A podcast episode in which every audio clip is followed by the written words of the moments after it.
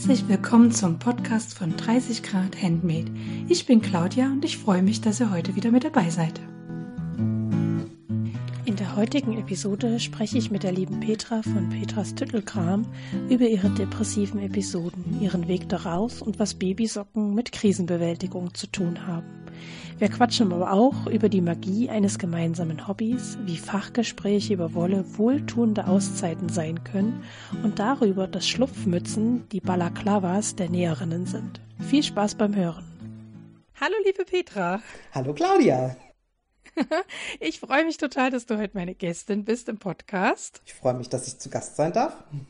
Ja, umso ich freue mich ja, weil du dich bei mir gemeldet hast und gesagt hast, ich bin die Petra und ich würde auch gerne mal Gästin sein oder Gast. Ich, ich oh, stopp, du hast gesagt, du magst Gäste nicht so gerne. Also willst du auch mal mein Gast sein? ich bin ja eine Gästin, auch wenn ich das Wort nicht mag. ich, ich, kann mich auch um, um, uh, umorientieren. Also uh, du würdest gerne mal Gast sein und ähm, ja, ich habe mich riesig gefreut, dass du dich auf meinen Aufruf gemeldet hast. Du hast ja auch manchmal schon äh, mir über Instagram Nachrichten geschickt. Unter anderem ja. war jetzt zum Beispiel das Wollfest in Kassel deine, genau. dein Hinweis hier. Es gibt doch was bei uns. Ähm, genau, und ich bin auch schon stolze Kartenbesitzerin. Ja. Siehst du, habe ich noch nicht geschafft. ich muss noch. Aber ich glaube, ich überlege auf beide Tage. Äh, nee, wir haben jetzt nur den Samstag. Also die Göttinger reisen alle Samstag an quasi. Sehr schön. genau. Und machen dann Samstag das Fest. Äh, wie sagt man das? Wir stürmen Samstag das Fest. So. so. genau. Ja, du hast ja äh, freundlicherweise einen ganz netten Steckbrief auf meinem Blog hinterlassen. Also wer da gerne noch mal ein bisschen mehr über dich lesen will, der sei da herzlich eingeladen. Aber ich würde mich total freuen, wenn du dich äh, den Zuhörern und Zuhörerinnen noch mal mit so drei, vier Worten vorstellst, damit die wissen, wer spricht denn da heute. Ja, hier spricht heute die Petra.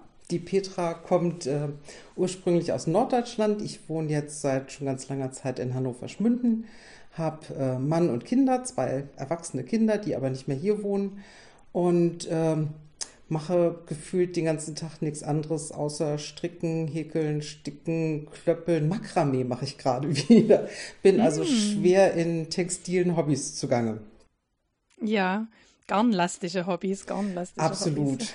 Ein bisschen nähen tue ich auch. Ja. Ich habe es zu einem Nähzimmer gebracht, aber ähm, uh. ja, wir haben viel Platz hier im Haus. Schön. Und das Nähzimmer Schön. besteht eigentlich auch nur aus einem Raum, in dem zwei Tische stehen. Aber der eine ist, äh, da kann man dran stehen und ausschneiden und zuschneiden und äh, das mhm. ist großartig. Also das ist wirklich ja. sehr von Vorteil. Und ich kann meinen ganzen Mist liegen lassen, die Tür zumachen und weggehen. Das ist toll. Ja. Also um den Zuschneidetisch beneide ich dich. Ich krieche hier immer auf dem Boden rum und merke, umso älter ich werde, desto unkomfortabler wird das mit dem Bodengekrieche, um ja. das mal vorsichtig aus, auszudrücken. Also mir schlafen die Beine ein. Also es ist unfassbar, wenn ich da auf dem Boden rumkrecke. Ja, und also, über 50 naja. brauchst du das irgendwann nicht mehr. ja, ich hoffe ja, vielleicht habe ich ja dann auch den Luxus eines Zuschneidetisches, aber mal sehen, was bis dahin noch so passiert. Ja, dann berichte mal, äh, wenn du sagst, du bist so aus der Strickecke und Häkelecke. Erzähl mal, was gerade bei dir so auf den Nadeln klappert und geschlauft und gemakramet wird. ja, ich, ich stricke gerade an einem Pulli. Ähm, ich habe im letzten Jahr eine Strickjacke für mich gestrickt. Ich muss dazu sagen, ich trage eine Kleidergröße 52, 54, also für mich selber Dinge zu stricken das dauert immer ein bisschen, weil das ist halt einfach viel groß. Und äh, aber diese Strickjacke hat so viel Spaß gemacht, dass ich da mich an diesen Pulli äh, dran gewagt habe. Die Wolle war schon gut abgelagert, die liegt hier schon ziemlich lange und jetzt äh, habe ich den aber blitzartig runtergeklöppelt und ich denke, den schaffe ich diese Woche noch, dann wird er noch fertig. Dann habe ich ähm, der Frickelcast hat ja im Januar den Macht das UFO fertig, Frickel-Along ausgerufen. Und im Zuge dessen habe ich mir vorgenommen, ich möchte meine Häkeldecke endlich mal fertig machen. Die liegt hier auch schon mehrere Jahre und ist so ein Endlosprojekt, aber ich habe momentan ganz viel Lust, Dinge fertig zu machen. Und äh, die steht also ganz oben danach auf der Liste. Und für so unterwegs und zu Stricktreffen oder sonst was habe ich ein Poncho in Arbeit von der Tanja Steinbach, die macht ja immer im ARD-Buffet so schöne Strickvorlagen und fixt mich damit regelmäßig an und ich muss das dann immer nacharbeiten, was die so macht. und ähm, ja, der ist halt ganz schlicht rechts, links, geradeaus und das kann man gut nebenbei beim Unterhalten dann ein bisschen mhm. stricken. Ja, jetzt, ähm, aber erzähl mal von dem Pullover, was das, äh, du hast gesagt, gut abgelagertes Garn hast du verwendet. Was ist denn das für ein Muster, was du da strickst? Äh, das ist Und mit welcher Wolle, falls du dich noch erinnerst quasi, ja, was das für eine Wolle ja, war. Ja, do, doch. äh, Die Banderole war noch drum quasi. Manchmal ist ja so, wenn das schon so lange liegt, ne? Nee, Gott sei Dank. Und äh, das war mhm. auch so ein bisschen so eine Hängepartie, weil ich nicht wusste, ob mir die Wolle reicht. Äh, das ist ein äh, von oben gestrickter Raglan-Pulli, der heißt Autumn League Pullover von einer mhm. amerikanischen Designerin, Two of Wands. Das heißt so viel wie zwei, zwei Zauberstäbe, äh, was ich mhm. einen sehr genialen Namen für eine Strickdesignerin finde. Ja, total. Und ähm, der hat halt vorne so ein kleines Detail, dass es aussieht wie so ein gekauftes Sweatshirt. Also der ist wirklich sehr schön und sehr größeninklusiv. Die Anleitung geht von Größe 36 bis zu, ich glaube, 4 mal XL oder so. Also das ist wirklich eine tolle Anleitung. Und ähm, ja, ich musste da mal wieder ein bisschen was ribbeln, weil es mir nicht gefallen hat. Aber das Schöne an so einem von oben gestrickten Pulli ist ja, dass man es zwischendrin mal anziehen kann. Und jetzt habe ich hier mhm. noch drei Knäule liegen die reichen mir gerade noch so für die letzten 10 cm und das Bündchen und dann bin ich fertig. Ah ja, also dann auch er, die Ärmel sind auch quasi auch schon dran. Die habe ich schon fertig, weil ich gedacht habe, Ärmel muss passen. Nach unten hin kann ich ja dann ganz entspannt so lange stricken, bis die Wolle alle ist. Okay, dann wirst du halt ein Crop-Pulli oder eben Longsleeve. Ah, ja, so okay. Crop trage ich nicht. ist doch gerade so modern, Petra. Ja, aber wie gesagt, ne, Kleidergröße, äh, matters. ich fühle mich so in meine Jugend versetzt. Wir sind alle bauchfrei rumgerannt. Also, oh, ah, naja, gut. Nein, nein, nein, nein, nein. Der wird schon entsprechend lang. Die Wolle, das ist, äh, das ist die Slow Wool Canapa von Lana Grossa, die hat einen Hanfanteil. Das heißt, da sind so ah, kleine ja. weiße Stüpselchen drin und ich finde die total spannend, aber die wird leider nicht mehr hergestellt. Deshalb muss ich mit der Wolle hinkommen. Genau. Oder halt dann fragen in der Community, hat jemand die auch noch irgendwo liegen, ne? Das ja. ist dann auch manchmal so ein Ding. Aber es passt. Ich habe gut kalkuliert. Sehr gut. Genau. Und wenn ich höre, du hast noch drei Knäuelchen und du bist jetzt schon, bist schon auf den Endzügen, dann klingt das doch gut. Ja, das passt. Wobei drei Knäulchen, das klingt bei Lana Crosser immer so viel, aber das sind ja meistens nur 50 Gramm.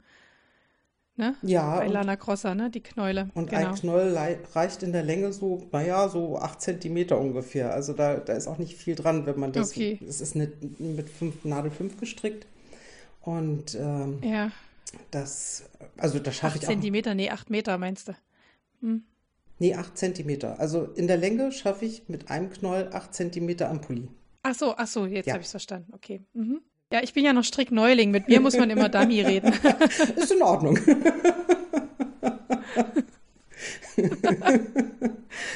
naja, naja. es sind auch nur rechte und linke Maschen. Mhm. Also ist kein Hexenwerk. Klingt gut und er sieht auch wirklich schick aus. Ähm, also mir, mir gefällt er auch gut. Ich, ich habe gerade bei Instagram in den Highlights die ganzen angefangenen Projekte äh, mal hergezeigt und da ist er halt auch drin, ja.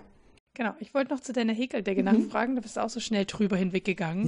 Ja. Was ist denn das für eine Häkeldecke? Ist das so eine klassische mit, äh, wie sagt man beim Häklern, äh, Granny X oder so? Granny Squares. Granny Squares, oh, siehst du, guck mal, ich wusste, du weißt, was ich meine. So eine ja. oder eine, was ist das? Ja, ja. Äh, es ist so ein bisschen anders. Ähm, eigentlich ist die Anleitung so, dass man die Decke am Stück häkelt, aber ich habe keine Lust, da irgendwie fünf Kilo Decke auf dem Schoß liegen zu haben. Deshalb habe ich mir das Muster in, in so 40 mal 40 Zentimeter große Stücke aufgeteilt. Die sind dann nicht so winzig wie Granny Squares. Das heißt, man muss nicht so furchtbar viel aneinander häkeln. Aber ich habe auch eine überschaubare Menge auf dem Schoß liegen. Und ähm, ja, da, die ist jetzt, wie groß ist sie denn? Ich glaube, ich habe jetzt elf Patches und 16 sollen es werden. So. Mhm. Also auch oh da ja, geht es dem Ende zu. Ja. Mhm. Ja, ja. Und vom Muster, was, was ist dann, also wie sind die Patches dann Ja, Hat das, das ein klassisches Muster oder was ist? An sich ist ich kenne mich aber im Häkeln noch weniger aus.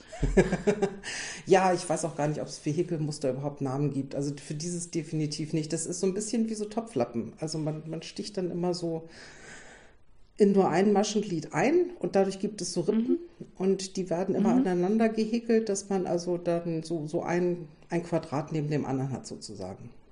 Okay. Mhm. Und die Decke wird dann wie, wie gestreift oder tust du die dann versetzt aneinander setzen? Der Witz ist, dass die Wolle einen Farbverlauf hat.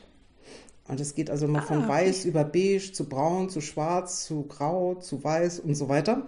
Und äh, das heißt, da sieht nicht ein Patch aus wie das andere und ich muss dann am Schluss mal puzzeln und mal gucken, wie ich es dann haben will. Wie es dann gut aussieht. Da sind genau. wir gespannt. Das wirst du ja bestimmt auf Instagram zeigen. Absolut. Ich muss ja alles herzeigen. Ah. ich finde das wichtig. Ja. Ich finde das wichtig, dass man auch zeigt, was man macht. Absolut. Also, natürlich jetzt für alle, die sagen, ich bin aber nicht bei Instagram. Nein, ich, meine, ihr dürft auch euren Freunden zeigen, was ihr macht. Aber ich finde, man darf seine Werke zeigen, egal jetzt wie. Ja. Ja, ja genau. bin ja stolz drauf. Ich möchte ja auch ein bisschen Lob kriegen. ja, ich finde auch. Das ist der Vorteil. Also ich finde ja unsere Blase auch sehr, ach ja, einfach sehr schön. Ja, auf jeden Fall. Also äh, irgendwelche komischen Kommentare. Wertschätzen, super. Äh, irgendwelche komischen Kommentare kriege ich auch nicht. Also die sind immer alle ganz begeistert.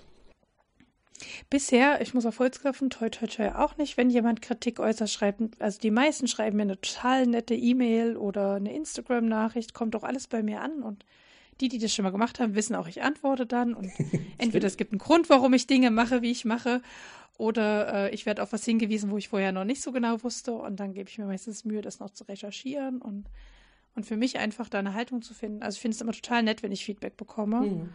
Genau. Ich war letztens total erschrocken, weil du jetzt sagst, ne, eigentlich kommen da immer nette Kommentare.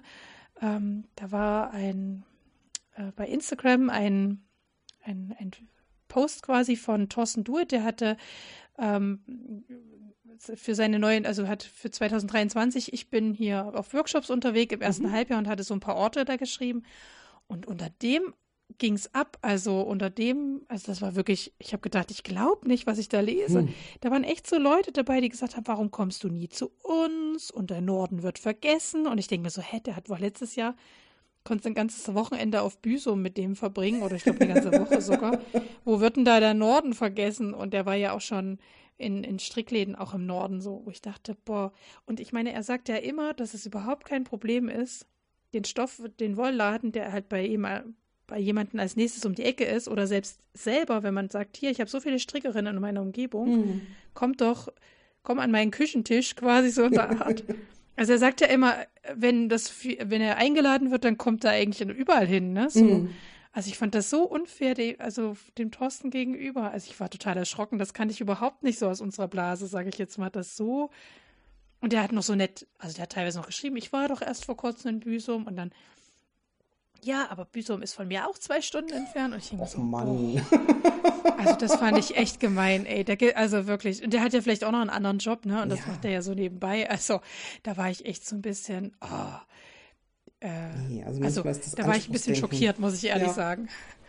Nee, Total schockiert ist, war ich darüber. Ich muss auch immer denken, das ist ja auch deren freie Zeit, die sie da hm, verbringen. Und der kriegt ja wahrscheinlich auch keine Unsummen bezahlt, wenn er irgendwo in einem Strickladen mal einen Workshop macht. Und das, das weiß ich jetzt sein. nicht, ne? Ja, aber ich denke mir so, er sagt ja jetzt nie, nö, basta, komme ich nicht, sondern er, er macht ja wirklich in seinen Podcast auch immer transparent hier. Ihr könnt was organisieren und mich einladen. Mhm. Termin findet man dann schon. Also von daher, wenn man das Gefühl hat, der lässt, der lässt euch auf der Landkarte aus, also organisiert das einfach selber, ja. schreibt den an und der kommt. Also macht der. Ja, aber es schreibt sich ja mein hässlicher Kommentar schneller als den Aufwand, das zu organisieren. Ja, also das war, also da war ich, sonst erlebe ich das nämlich auch nicht, sonst erlebe ich das auch eher bei uns wertschätzend, wohlwollend. Mhm. Genau. Aber naja. Gut. Äh, kleiner, äh, kleiner Ausflug quasi, aber apropos Thorsten Do It. Äh, ich stricke nämlich auch gerade nach einer Strickanleitung von ihm, nach einem YouTube-Video, ähm, eine Fischermütze Nummer 2. Fischermütze Nummer 1, äh, auch aus Lana Cross habe Cool Wool Big heißt die. Mhm. Ähm, in einer Farbe, äh, die habe ich versucht schon im letzten Podcast zu beschreiben, ein dreckiges Gelb würde ich es mal nennen. also, ja, das kann hey, ich sagen. Okay. Senfgelb. Ja, oder so. ja, aber noch nicht ganz Senfgelb. Ähm, genau, also jedenfalls ähm, stricke ich äh, Mütze Nummer zwei, weil Mütze Nummer eins hat der Mann in der Waschmaschine versaut. Oh, oh nee. Was heißt nicht, nicht ganz? Also sie, sie ist tragbar. Es war ganz niedlich. Ähm, die Coolwool, die kannst du eigentlich bei 30 Grad pflegeleicht waschen, steht auf der Anleitung. Ich habe gesagt, die kannst du bei 30 Grad pflegeleicht waschen. Ah ja, alles klar. Und dann kam wieder hoch und sagte, konnte man doch nicht waschen. Ich sag's, na, welches Waschmittel hast du denn verwendet? Hm. Zwollwaschmittel? Äh, nö, ich habe Vollwaschmittel verwendet. Ich sag's, Vollwaschmittel? Ich sag's, hättest du auch Schleifpapier reinlegen ja. können in die Waschmaschine. Sag, hm. ja, genau. Und dann hat er so ganz klein laut gesagt, ja, würdest du mir zum Geburtstag dann eine hm. Num Mütze Nummer zwei stricken? Weil natürlich, die ist ein bisschen angefilzt, die kann er tragen und er trägt sie auch schon ganz stolz.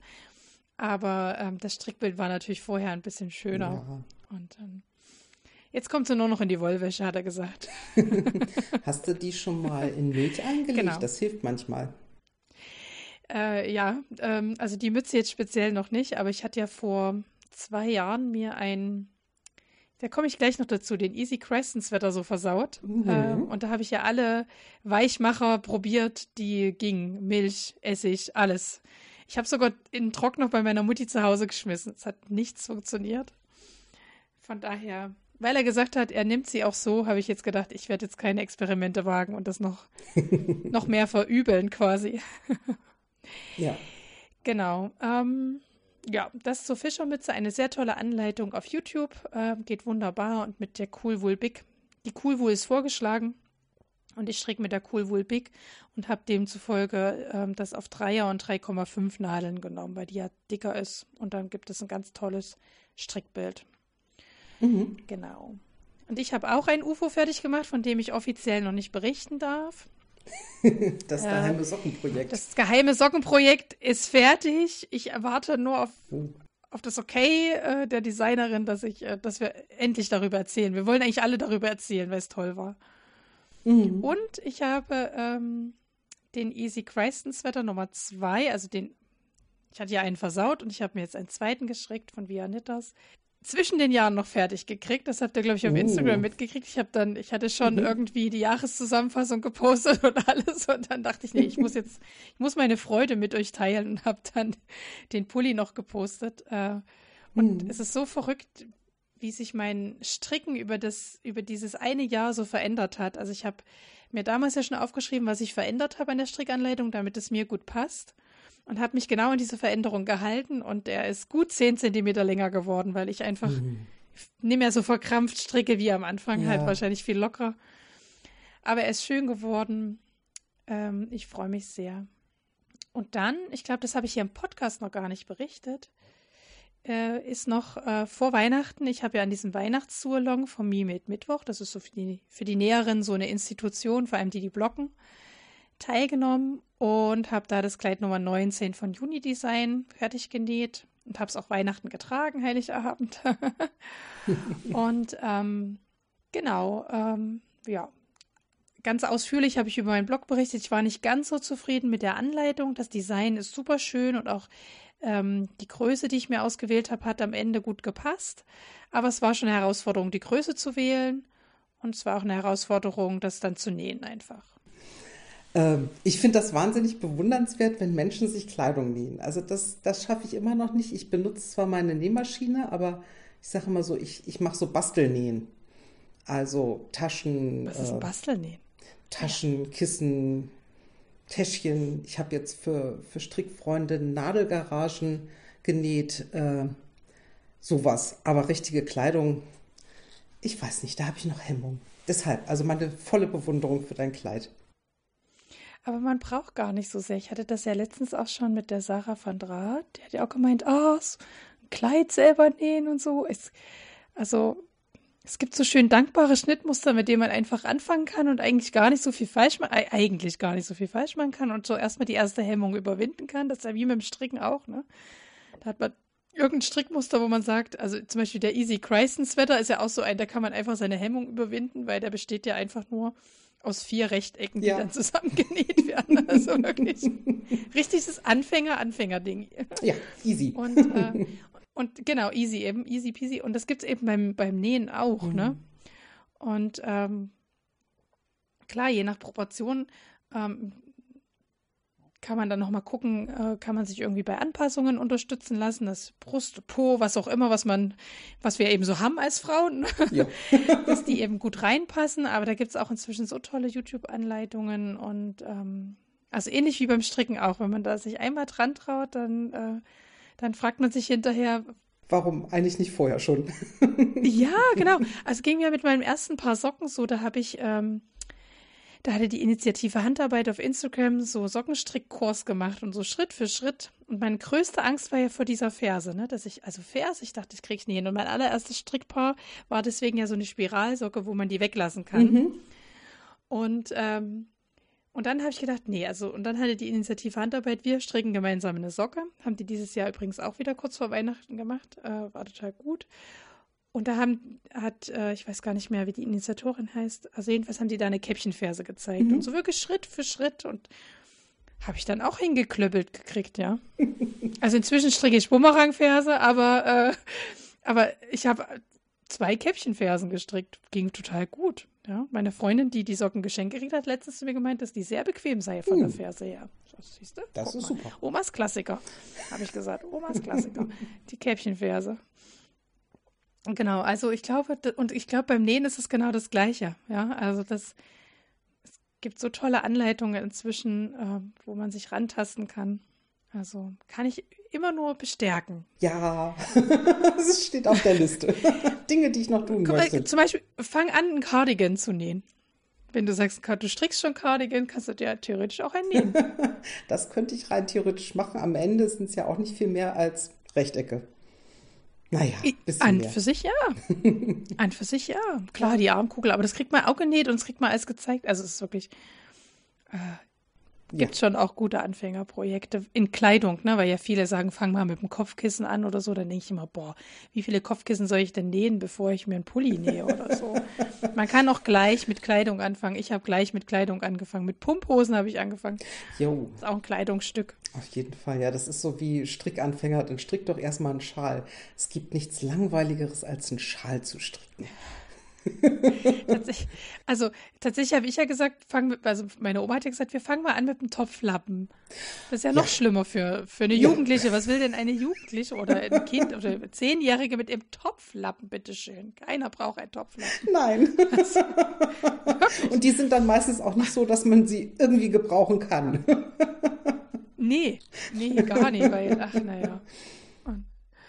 Ach ja, nee, also meine fünfjährige Tochter fängt jetzt gerade mit dem Schal an. Die hat so ein, die hat so, also sie strickt das nicht mit Stricknadeln, sondern die hat so wie so ein Strickrahmen. Ich mhm. weiß nicht, ob du das kennst, da so ein Strickrahmen, der viel zu groß ist für die Wolle. Das, die Maschen sind riesig, aber egal. Und äh, jetzt wollte sie schon dem Papa zum Geburtstag den, also weil ich nenne immer das einen Frühlingsschal, weil die Maschen so riesig sind. Und dann sagt sie, wollte sie jetzt schon dem Papa den Frühlingsschal schenken und der Papa hat sich echt getraut zu sagen, ach nee, spiel mir lieber was auf dem Klavier vor. und dann habe ich so zu ihr gesagt, aber die Mama hätte gern den Frühlingsschal, wenn sie deinen Geburtstag hat. Ich hätte den gern. ja. Sagst du, da kann er noch ein bisschen wachsen. Ehe ich Geburtstag habe, wird er noch ein bisschen länger. Genau. Also ich finde, eine, so, aber ich weiß nicht, wenn, weiß nicht, meine Tochter zehn ist, muss die doch kein, also die will sich einen Rock stricken oder einen Pulli, dann zeige ich ihr doch, wie coole das geht. Mütze. Ne? Also, mm, irgend sowas. Oder eine coole Mütze, ja, genau. Ja. Die Fischermütze zum Beispiel, also zum echt Beispiel. Leute, die ist mega, die ist mega. Also Thorsten sagt zwar in seiner Strick, also in seiner YouTube-Anleitung, dass es an drei Abenden erledigt. Ja, wenn man so stricken kann wie Petra und Thorsten und so. ähm, ich habe zwei Wochen gebraucht, aber ich finde für mich zwei Wochen auch schon sehr schnell. Ja. Also so schnell wird keine Socke fertig. Da kommen wir nachher nochmal beim Thema auf dieses Schnellstricken und nicht Schnellstricken und meine ja. Güte. Ach. Wer, wer, mhm. ja. Wer wertet denn das? ja, na, wir selber, wer sonst? Also, naja, guti. Aber lass uns mal sprechen. Also neben den Strickstücken, die man ja äh, und Häkelprojekten, die man auf den Nadeln hat, gibt es ja im Kopf immer Planungen. Ja, also man hat ja eigentlich schon das nächste Projekt schon wieder im Kopf. Ich weiß nicht, wie es dir geht, aber mir geht es so. Die nächsten fünf. und du hast auch ein paar aufgeschrieben, habe ich gesehen. Genau. Was ist bei dir so in ja, Planung, Petra? Bei mir in Planung ist auf jeden Fall nochmal mich ans beim Nähen ans Foundation Paper Piecing zu setzen. Ich habe bei dir in den Shownotes einen Link zu einem ähm, Videotutorial, was ich ganz hilfreich fand. Das ist also Patchwork Nähen auf Papier. Und das ist sehr schön, weil man muss nicht so exakt nähen. Man hat ja das Papier, wo man sich dran entlanghangeln kann. Und äh, das eignet sich toll, um Restchen zu vernähen. Was ich dann mit diesen Patches, mit den hübschen bunten machen will, das weiß ich noch nicht. Das wird sich ergeben, also auf irgendwelche Taschen drauf oder so.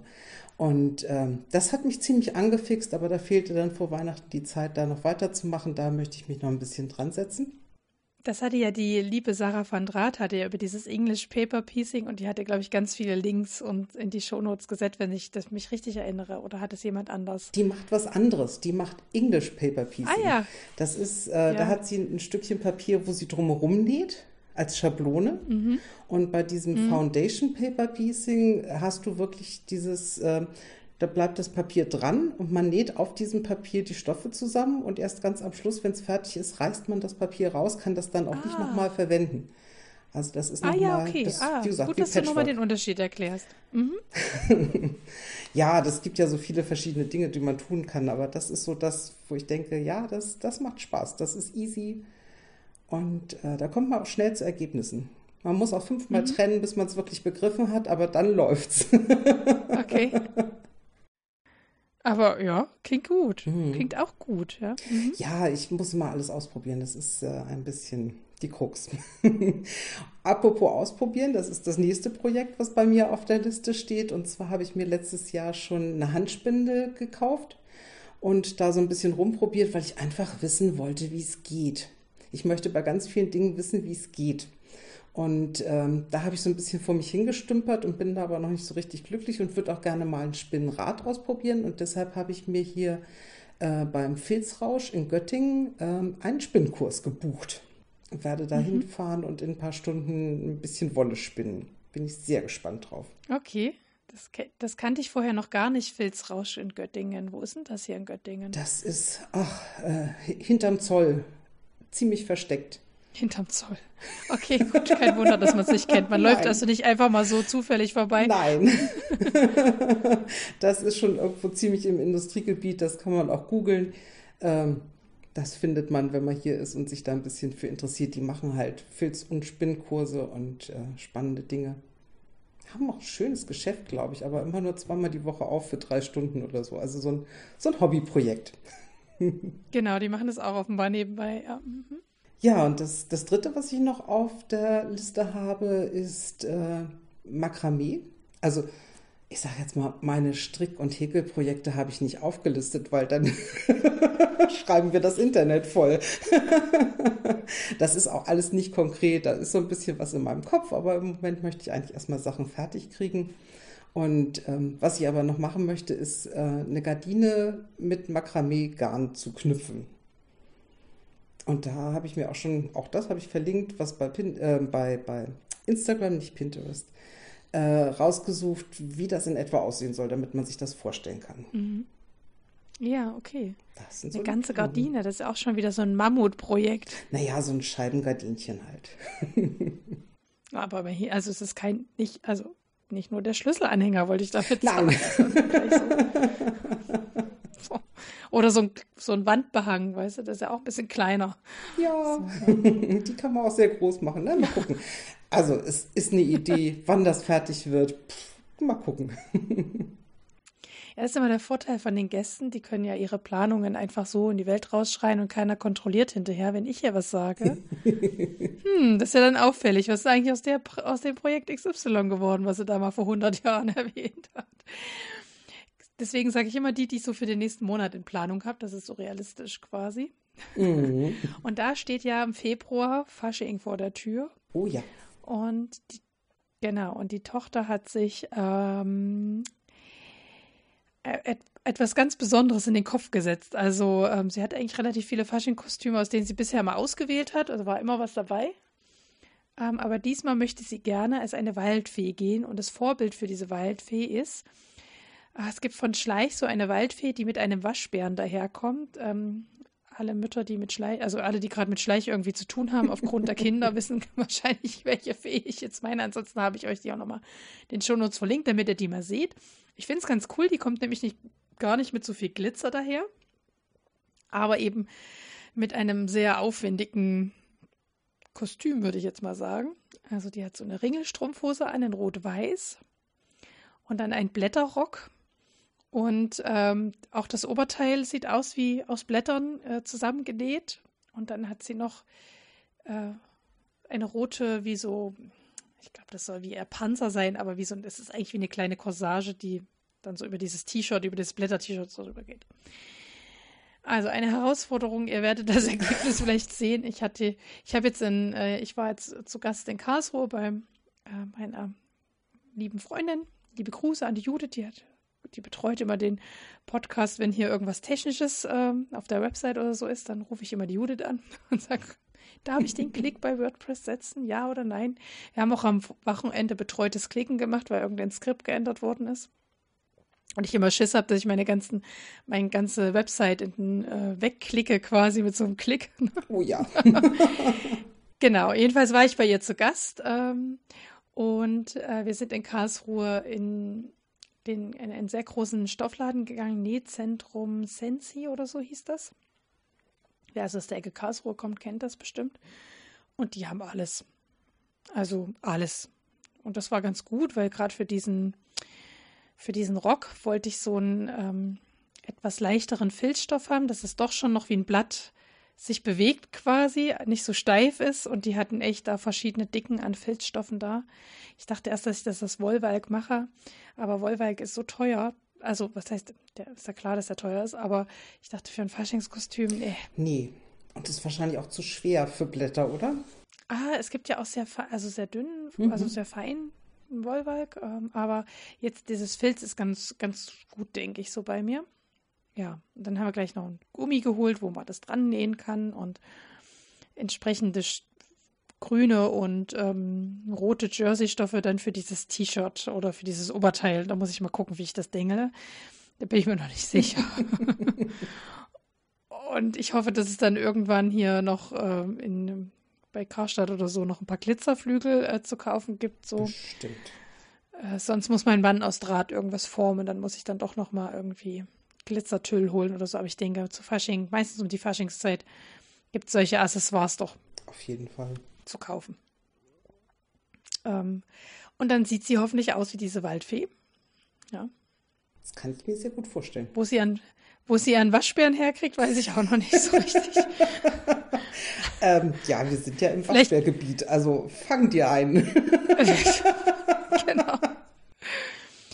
Also mal sehen. Äh, aber vielleicht vergisst sie auch, dass dieser Waschbär dazu gehört. Und ja, ich bin sehr gespannt, äh, genau, äh, wie das wird. Ich habe noch nie so, ich habe noch nie ein Faschingskostüm genäht. Das wird mein hm. erstes Mal. genau. Und ähm, ja, was auch ähm, wir haben jetzt gerade die Garderobe vom, von den Kindern umgestellt, weil sie wieder gewachsen sind. Und ähm, ist immer ganz toll, weil ich von ganz vielen Freundinnen irgendwelche Klamotten bekomme und ich eigentlich nur in den Keller gehen muss und Riesentüten hochholen und sortieren, was halt gehört, was, was passt gut zu uns und was weiß ich, zieht mein Sohn oder meine Tochter eh nicht an. Mhm. Und dann ist ja immer große Sortieraktion. Und beim Sohn war eine Schlupfmütze mit ähm, drin. Und die Tochter war ganz neidisch und wollte auch eine haben. Und ähm, die Rese, also die ist ja total begeistert auch an der Nähmaschine. Wir haben ja auch, ähm, siehst du, habe ich oben gar nicht erzählt, wir haben zwischen den Jahren ja auch noch ein Kuscheltier zusammen genäht, äh, meine Tochter und ich, ein Wal. Ähm, genau, und ja, die ist eigentlich ganz begeistert und kann auch schon so, so einfache Projekte nähen. Auch eine Mütze hat sie auch schon mal genäht und jetzt steht also diese Schlupfmütze in ihrer Größe mhm. auf dem Tableau. Und ich hoffe, dass ich noch irgendwo ein Freebie, also so ein freies E-Book finde, falls irgendjemand von den Zuhörern und Zuhörern ein gutes kennt. Ich wäre über Tipps sehr dankbar. äh, ja, weil ich könnte mir vorstellen, wenn sie dann eine hat, dass sie das gar nicht so cool findet, weil normalerweise mag sie das gar nicht, wenn am Hals sowas eng ist, aber naja. Schlupfmütze dann, ist dann sowas, wo man dann so einen Gesichtsausschnitt hat und dann genau. den Kragen sozusagen gleich dran. Genau, genau. Das, Im Nähjargon hieß das Schlupfmütze. Ich glaube, im Strickjargon heißt das Baklava ba oder so ähnlich. Balaklava. Balaklava heißt das, genau. Das heißt, das ist im Strickjargon und im Nähjargon heißt das Schlupfmütze. Genau. Aber das ist von der Form das Gleiche. Ja. Und dann habe ich mir noch vorgenommen, ähm, äh, in, nach Inspiration von der lieben Victoria, die hier auch in, in der Nähgruppe hier in Göttingen ist, die hat sich nämlich ein oder ist dabei oder ist schon fertig. Victoria, kannst du ja mal schreiben, ob du schon fertig bist. Ist dabei, sich ein Neverending Stories Wetter von Paula M. zu stricken mit Lamana Garn und ich habe mir, als ich das gesehen habe, auch erstmal das Garn bestellt. Das liegt also hier schon rum. Und ja, also wenn das Geburtstagsgeschenk äh, vom Mann fertig ist, dann werde ich äh, als nächstes das anschlagen.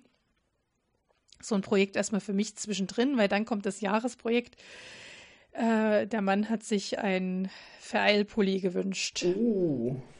Mhm. Oder Stranded Knitting, also ich glaube, das ist das Gleiche, ne? So. Stranded Colorwork ist das, ja, das ist im Prinzip verschiedene Begriffe für mehr oder weniger die gleiche Technik. Die gleiche Technik, genau. Also ja, da komme ich dann gleich bei Neuzugängen noch dazu, da, welches Strickmuster er sich da ausgesucht hat. Und wer, also ich habe etwas Respekt, würde ich sagen. Das kann ich verstehen. Ich habe da auch ein Projekt liegen. ja, ich habe ja schon mal Colorwork gestrickt, also eine Mütze äh, mit so Herzchenmuster drin und auch schon mal mit Karo. Die Karo-Mütze ist damals viel zu eng geworden, weil ich da die mm. Spannfäden nicht lang genug gelassen habe. Und das ist mir bei der Herzchenmüste schon besser gelungen. Aber ein Pulli, das ist nochmal eine andere Hausnummer, habe ich so das Gefühl. Also es ist so, puh, dann werden dann Ärmel abgetrennt und an den Ärmeln geht dieses Colorwork dann weiter und oh, hu, hu, hu. Viel Spaß dabei. Alle, die vom Göttinger Strickzeff zuhören, huhu. Im zweiten Halbjahr, ne, Leute, ich komme. Ihr müsst euch dann mein Geheule anhören. Grüße gehen raus an den Göttinger Stricktreff. Ein Strekeltreff heißt er ja, Strick. Man darf auch mit Häkeln kommen. Strekel. Sehr gut. ja, ja, das ist ein naja, großes Projekt. Aber da, dazu gleich mehr bei den Neu Neuzugängen, weil ich habe das Strickmuster natürlich erstmal gekauft, damit ich weiß, was ich für Wolle kaufen hm. muss. ja, was ist denn bei dir Neues in letzter Zeit so eingezogen?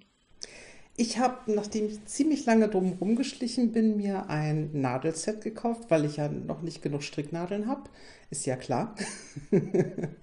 und zwar gibt es von Adi, äh, die nennt sich Novell. Die, das ist eine Metallstricknadel und die hat so kleine Nubbelchen auf der Oberfläche. Die ist also nicht glatt und nicht rund, sondern eher viereckig mit so kleinen Nupsis drauf. Und ähm, ich habe da mhm. ein äh, Sockenset für schon mal geschenkt bekommen und fand das total toll. Es fühlt sich richtig gut an. Die, die massieren sozusagen beim Stricken die Hände noch ein bisschen mit. Und da gibt es halt ein ganzes Set mit Nadelspitzen von dreieinhalb bis acht oder so mit Seilen und drum und dran. Mhm. Und dann habe ich mir gedacht, das schenke ich mir mal selber zu Weihnachten. Es soll gegen Arthrose helfen. Also mal gucken. Ich bin ja ein großer Verfechter davon, dass man sich selber Weihnachtsgeschenke macht. Ja, ja? also ich mag das total gerne. Ich finde, man darf sich Weihnachten auch selbst beschenken. Absolut. Und äh, wir haben letztes Jahr, kleiner Ausflug, ähm, was Neues eingeführt und das werden wir nächstes Jahr definitiv wieder machen in der Familie. Jeder kriegt 100 Euro und muss die ausgeben. Und muss okay. sich dafür was kaufen was man sich für sonst sich selber für quasi. sich selber. Und das wird dann Ach, hierher cool. bestellt und dann kann man das nachher unterm Tannenbaum, können dann alle ihre Amazon-Päckchen auspacken und den anderen zeigen, was sie sich Schönes gekauft haben. Es war großartig. Ach, cool. Ja, ja cool. dadurch, dass wir ja nur noch Erwachsene sind, ist ja also mit Überraschung sowieso nichts mehr. Man wünscht sich irgendwas. Ja. Und ja. ob der andere es dann bestellt bei dem großen A oder man selber ist dann irgendwie auch ja, nicht mehr so wichtig dann, ne? Ja. Nee. ja, dann habe ich noch ein bisschen Wolle gekauft für verschiedene Sachen und dabei unter anderem die Sockenwolle von Prolana Fjord Socks. Die habe ich irgendwann mal entdeckt und die ist total toll. Die hat, also es gibt ja diese selbstmusternde Sockenwolle, die meistens auch ziemlich bunt ist und dann irgendwie so, so Muster mit Streifen und äh, kleinen Tüpfelchen ergibt. Und diese Fjordsocks, die ergibt sowas wie ein Norweger-Muster. Das sieht total toll aus. Man strickt halt einfach geradeaus und es kommt was ganz Fantastisches, was aussieht wie Colorwork bei ja. raus. Und da auch das klingt was für was, was ich brauche. Ja, genau. Mach doch deinem Mann den Sweater damit. Ja. Und, ähm, er merkt es bestimmt nie. Nö. Und wie das so ist, so, so manche Wolle wird ja dann auch nicht mehr fortgesetzt. Das ist dann so ein Garn, das wird einmal aufgelegt und bevor die dann ausverkauft ist, habe ich mich nochmal mit Farben eingedeckt und habe da nochmal ein bisschen zugeschlagen. Und ähm, momentan ist ja viel, wenn man so guckt, so Hügge-Häkeln angesagt und dafür hatte ich eine Wolle von Woolly Hacks gekauft. Das ist so ein ganz mhm. dickes, mhm. wie so ein T-Shirt-Garn. Und damit kann man halt Körbchen okay. und Sets häkeln. Und äh, das habe ich jetzt auch gemacht mit einer Häkelnadel 10. Es fühlte sich so ein bisschen an, als ob man da mit schwerem Gerät unterwegs ist. Und das macht auch nicht wirklich Spaß. Aber äh, die, die Wolle hat mir an sich sehr gut gefallen. Also es ist ja keine Wolle. Das Garn hat mir sehr gut gefallen, weil es wirklich schön zu verarbeiten mhm. war, eine tolle Lauflänge hat relativ preisgünstig ist. Da kann man sich also äh, ansonsten noch teurere Geschichten anschaffen, aber diese Woolly Hacks, die hat mir gut gefallen. Mhm. Das war es eigentlich schon. Ja. Ja, überschaubar. Jo. Aber wobei das Nadelset ist auch das war eine, eine Investition. Definitiv. Genau. Das ist schon fast so, wie wenn sich ein Näher eine neue Nähmaschine kauft. Ja. nee, aber also so vom Verhält also vom Preisverhältnis natürlich nicht, aber ähm, so vom, ne, so, wenn man sich neue Stricknadeln holt. Ja. ja von den Novellen habe ich auch schon mal gehört. Die muss ich irgendwie mal beim Stricktreff von jemandem mal in die Hände nehmen. Ich glaube, das muss man mal gucken, ob einem das gefällt. Ich höre mal Leute, die sagen, also es gibt Leute wie du, die schwärmen total mhm. davon mhm. und dann kriegt es irgendwie die andere Kategorie, die sagen auf keinen Fall an meine Hände, ja. ja, ich habe immer gesagt, ich will auf keinen Fall wieder Metallnadeln und jetzt habe ich mir Metallnadeln gekauft. Also ich finde sie ziemlich cool. Mhm. Ja, und ich stricke ja sehr gern mit Metallnadeln. Also hm. mal gucken, vielleicht. Ja, gucke ich mir mal an.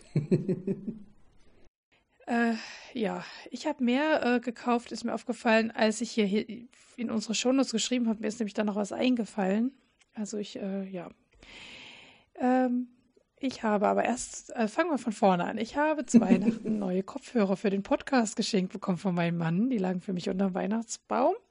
Die kann ich hier live und in Farbe bewundern. Die sehen sehr professionell aus.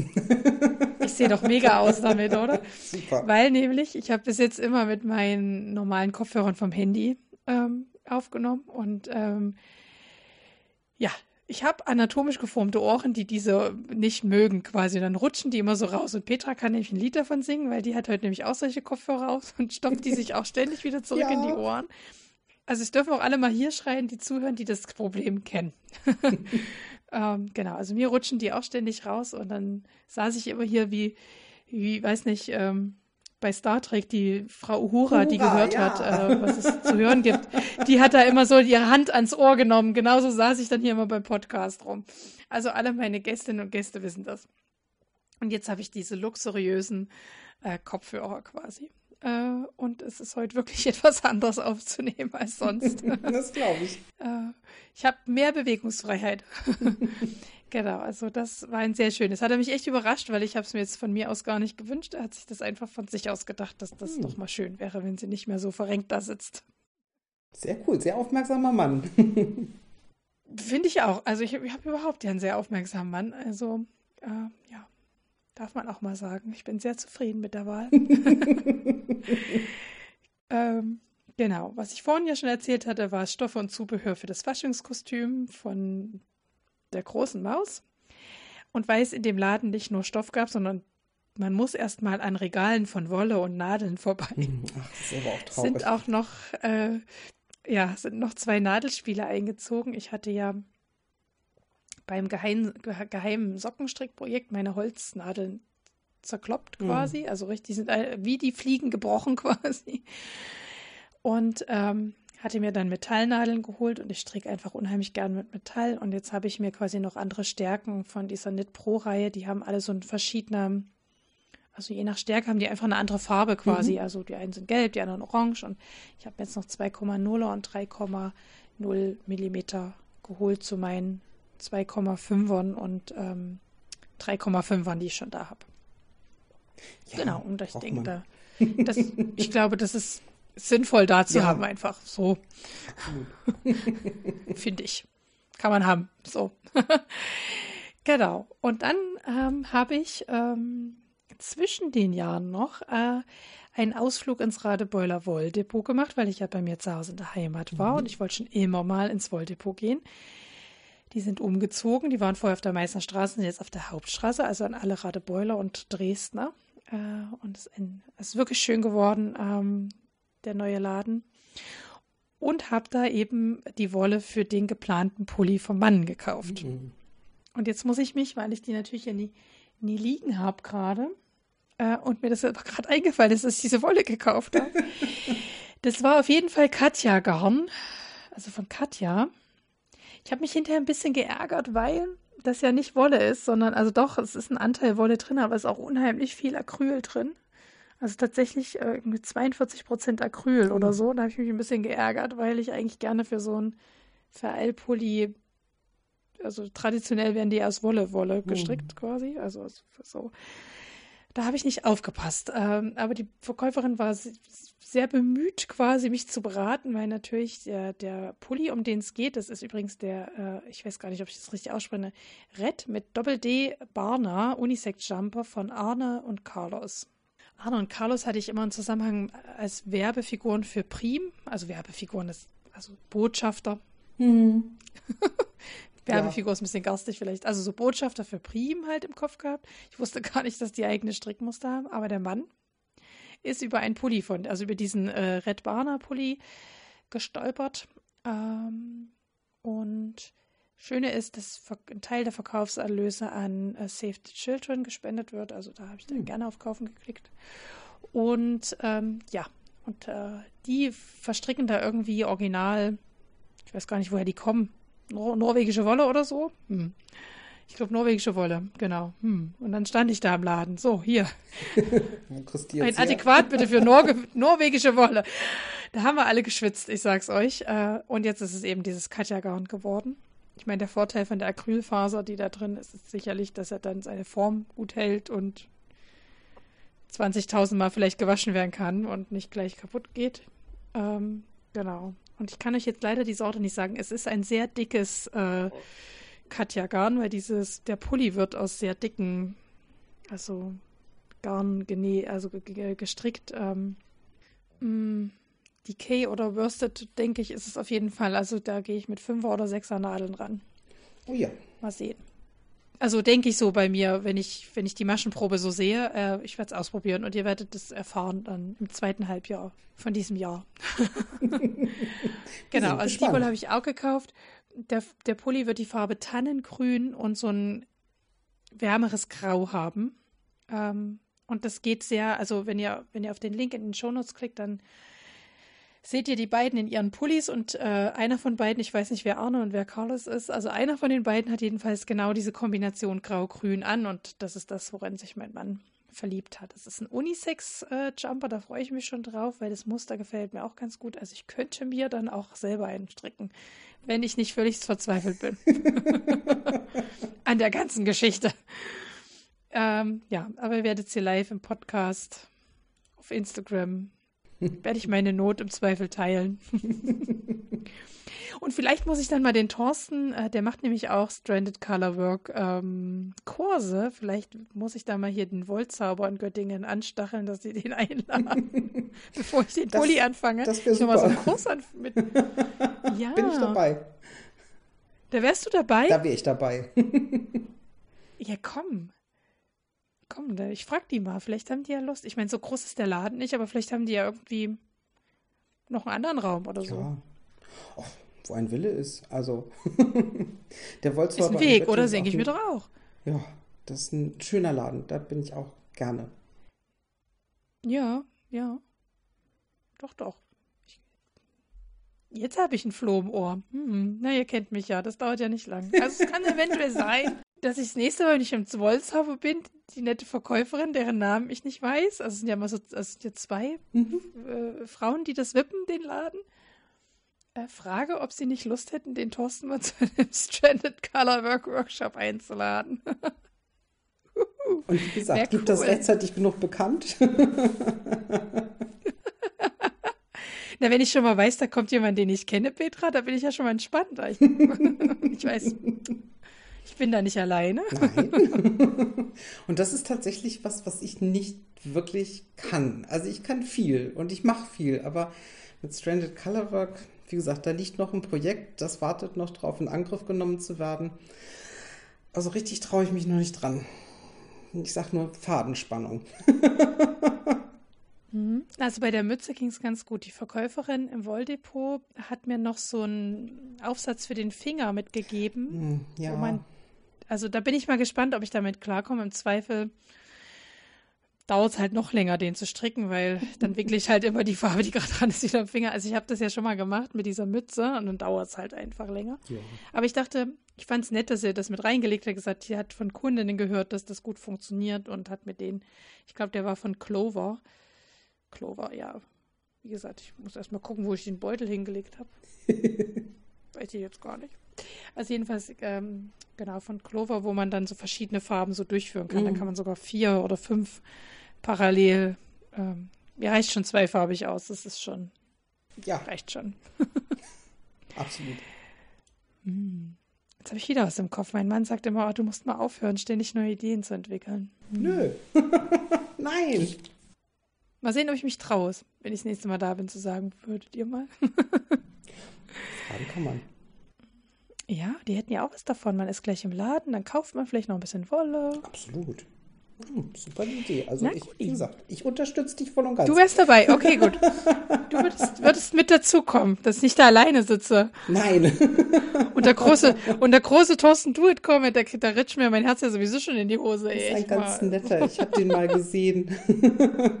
der ist wirklich sympathisch. Das war's mit Neuzugängen, oder? Ja, Mehr haben wir nicht zu beichten. Mir fällt auch nichts ein mehr. Also ich habe auch keine geheimen Verstecke jetzt mehr. Die Wolle war tatsächlich vergessen, aber die schreibe ich euch dann noch in die Shownotes, wen es genau interessiert, welche Katja ich da gekauft habe. Ähm, schreibe ich euch noch rein. Ich muss erstmal, mir fällt gerade auf, ich sollte vielleicht den Beutel erstmal suchen. Gut weggeräumt. Ich könnte mir sogar vorstellen, dass sie noch im Geheimversteck im Auto ist. Wir, wir haben so ein Auto, so so ein, so im Kofferraum so eine Klappe, wo eigentlich ein Ersatzrad rein könnte. Ähm, wir haben aber kein Ersatzrad drin und das heißt, das ist unser Geheimversteck, sagen wir immer. Nee, aber ich glaube, das haben wir schon leer geräumt. Also irgendwo ist die jedenfalls. Mhm. Ich werde es raussuchen. Wir haben noch gar nicht ähm, das Monatsthema geteasert. Ähm, manchmal mache ich das ja schon gleich am Anfang der Folge.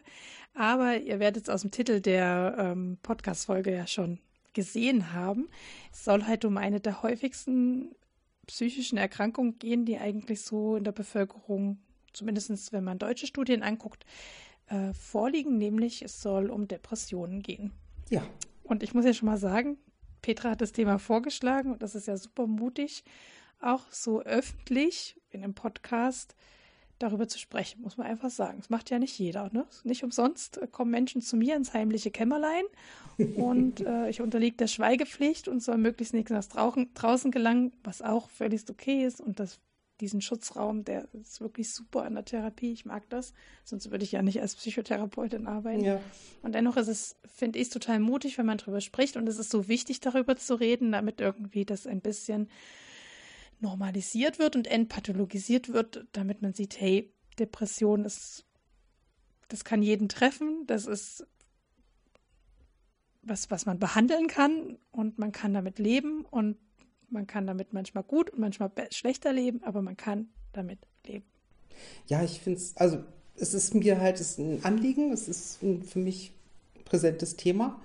Und ähm, mhm. es ist ja momentan Gott sei Dank ein bisschen Trend, dass man öffentlich drüber spricht. Also zumindest gewisse Leute, die in der Öffentlichkeit stehen. Ähm, aber es betrifft ja ganz viele und eben auch nicht prominente. Und ich finde, man muss darüber aufklären, über Depressionen und ähm, versuchen da so ein bisschen Verständnis für zu wecken. Mhm. Es gibt da ja immer mal so Wellen. Also als Psychotherapeut habe ich das natürlich besonders im Blick, muss ich ehrlich sagen. Die erste Welle kam so mit Harald Schmidt, dass der, also dass der zum ersten Mal in der Öffentlichkeit gesagt hat, er leidet an Depressionen. Und der ist ja auch ähm, Schirmherr des äh, Netzwerk für Depressionen mhm. oder Depressionsnetz heißt es, glaube ich. Und letztes Jahr gab es noch mal eine zweite Welle, wo Comedians oder Komiker, wie auch mhm. immer, darauf hingewiesen haben. Es war erst der Thorsten Sträter, genau. der äh, über seine Depressionen gesprochen hat, sehr ernst und natürlich auch in seinem Comedian-Programm das verarbeitet hat. Und in einer Sendung eingeladen war bei Kurt Krömer. Mhm. Und in dieser Sendung hat Kurt Krömer quasi sich auch ähm, geäußert und ähm, ja, seine Depressionen bekannt gemacht und inzwischen auch ein Buch dazu geschrieben. Und ja, genau. Also das ist so die Welle, die jetzt gerade aktuell ist. Die Sendung habe ich auch gesehen und äh, ich habe hier gesessen und habe gedacht, ja, genau, genau so. Also das war wirklich, mhm. mir ist so ein Schauer nach dem anderen über den Rücken gelaufen, weil ich gedacht habe, die, die reden mir aus der Seele und das ist, äh, sie haben es auch gut dargestellt. Das ist ja manchmal auch schwierig und ich finde es wahnsinnig schwierig, eine Depression zu erklären. Aber das ist mhm. den beiden in dem Moment sehr gut gelungen. Ja, wir werden uns heute auch daran versuchen und ich denke, uns wird das auch gelingen. Ähm, mir fällt gerade ein, diese Sendung gibt es auch noch auf YouTube. Äh, ich werde euch den Link zu diesem Video, also zu der Sendung Shea Krömer heißt das, ähm, kann ich euch reinstellen. Dann könnt ihr quasi angucken. Und ich glaube, das war letztes Jahr, ne, wo mhm. das kam. Ja, hat einen Grimme-Preis bekommen. Zu Recht.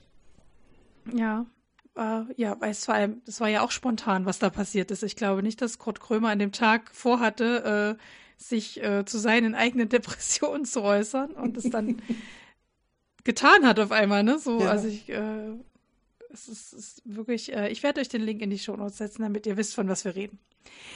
Ähm, und dennoch versuchen wir uns heute auch daran, ähm, ja, über Depressionen zu sprechen und darüber zu reden, wie es sich anfühlt, die Seite kannst du viel besser erklären als ich. ähm, ich kann immer nur die fachliche Seite quasi ergänzen, quasi. Also, wie sind Depressionen definiert und ähm, was sind Behandlungsansätze aus fachlicher Sicht? Aber ich denke, du hast ja auch deine Erfahrung gemacht. Ähm, wie hat sich denn das bei dir geäußert? Weißt du noch so, wo das zum ersten Mal aufgetaucht ist, wie das so anfing?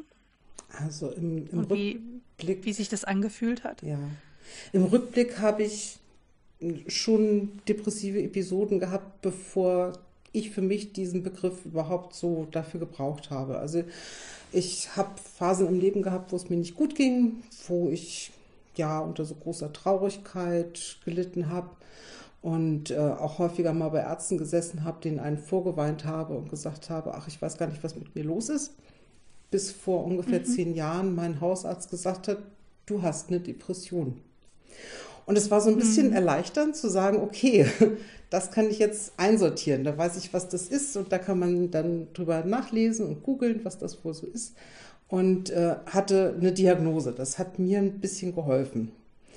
Ähm, ja, es ist, also es gibt ja so Bilder, man, man sagt in ein tiefes Loch fallen oder ähm, fühlt sich an wie so eine Schwere, die sich auf einen legt. Aber das richtig jemandem erklären zu wollen, der noch nie irgendeine depressive Verstimmung hatte, finde ich wahnsinnig schwierig. Und ähm, es gibt da auch tatsächlich Menschen, die immer sagen so, ja, was willst du eigentlich? Bist doch nur faul, hast keine Lust zu arbeiten. Reiß dich mal zusammen. Oh ja. Super. Sehr hilfreich. Nicht. Keine hilfreichen, keine hilfreichen Sprüche. Ähm, so, ja. Ja, wenn man so schaut, äh, also wenn jemand zu mir kommt und ich habe den Verdacht, dass es eine Depression sein könnte, dann gibt es für mich immer zwei wichtige Symptome, die vorliegen müssen, damit ich überhaupt in diesem in dieser Kategorie denke, sage ich jetzt mal.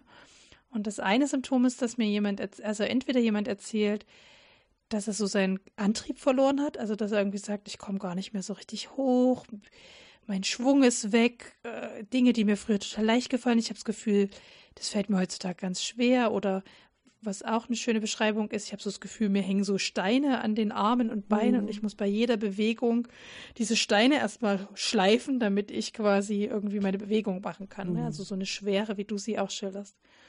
oder und manchmal auch und, ja, dass Leute berichten, dass die Dinge, die ihnen früher Freude bereitet haben, so ne, Kleinigkeiten und Großigkeiten auf keinen keine Freude mehr in ihnen auslösen, mhm. sondern Gleichgültigkeit. Ja. Und da werde ich immer hellhörig, wenn jemand eins von den beiden oder beides erzählt, dann ist es sehr, sehr, sehr wahrscheinlich eine Depression. Mhm. Ja. Und dann gibt es unheimlich viele andere Symptome, die typisch dazukommen können, aber auch für andere psychische Erkrankungen. Also man nennt das bei uns im Fachjargon Sekundärsymptome. Also die, die kommen dann meistens noch so mit dazu. Mhm. Ja. Und wenn man dann mal guckt, was sind so typische, die ganz, ganz oft, also wenn ich ganz, ganz oft mir von Patienten und Patientinnen berichtet werden, dann ist es häufig, ähm, dass der Selbstwert im im Keller ist oder das, ne, also das, das tiefe Loch, in dem man da irgendwie steckt, dass man irgendwie das Gefühl hat, man kriegt überhaupt nichts mehr gebacken auf dieser Welt und man, was, zu was ist man dann überhaupt dann noch Nutze, ja. wenn man gar nichts mehr geschafft, ne? Mhm. Der Chef sagt auch schon, ich bin total gaga oder was, ne? So.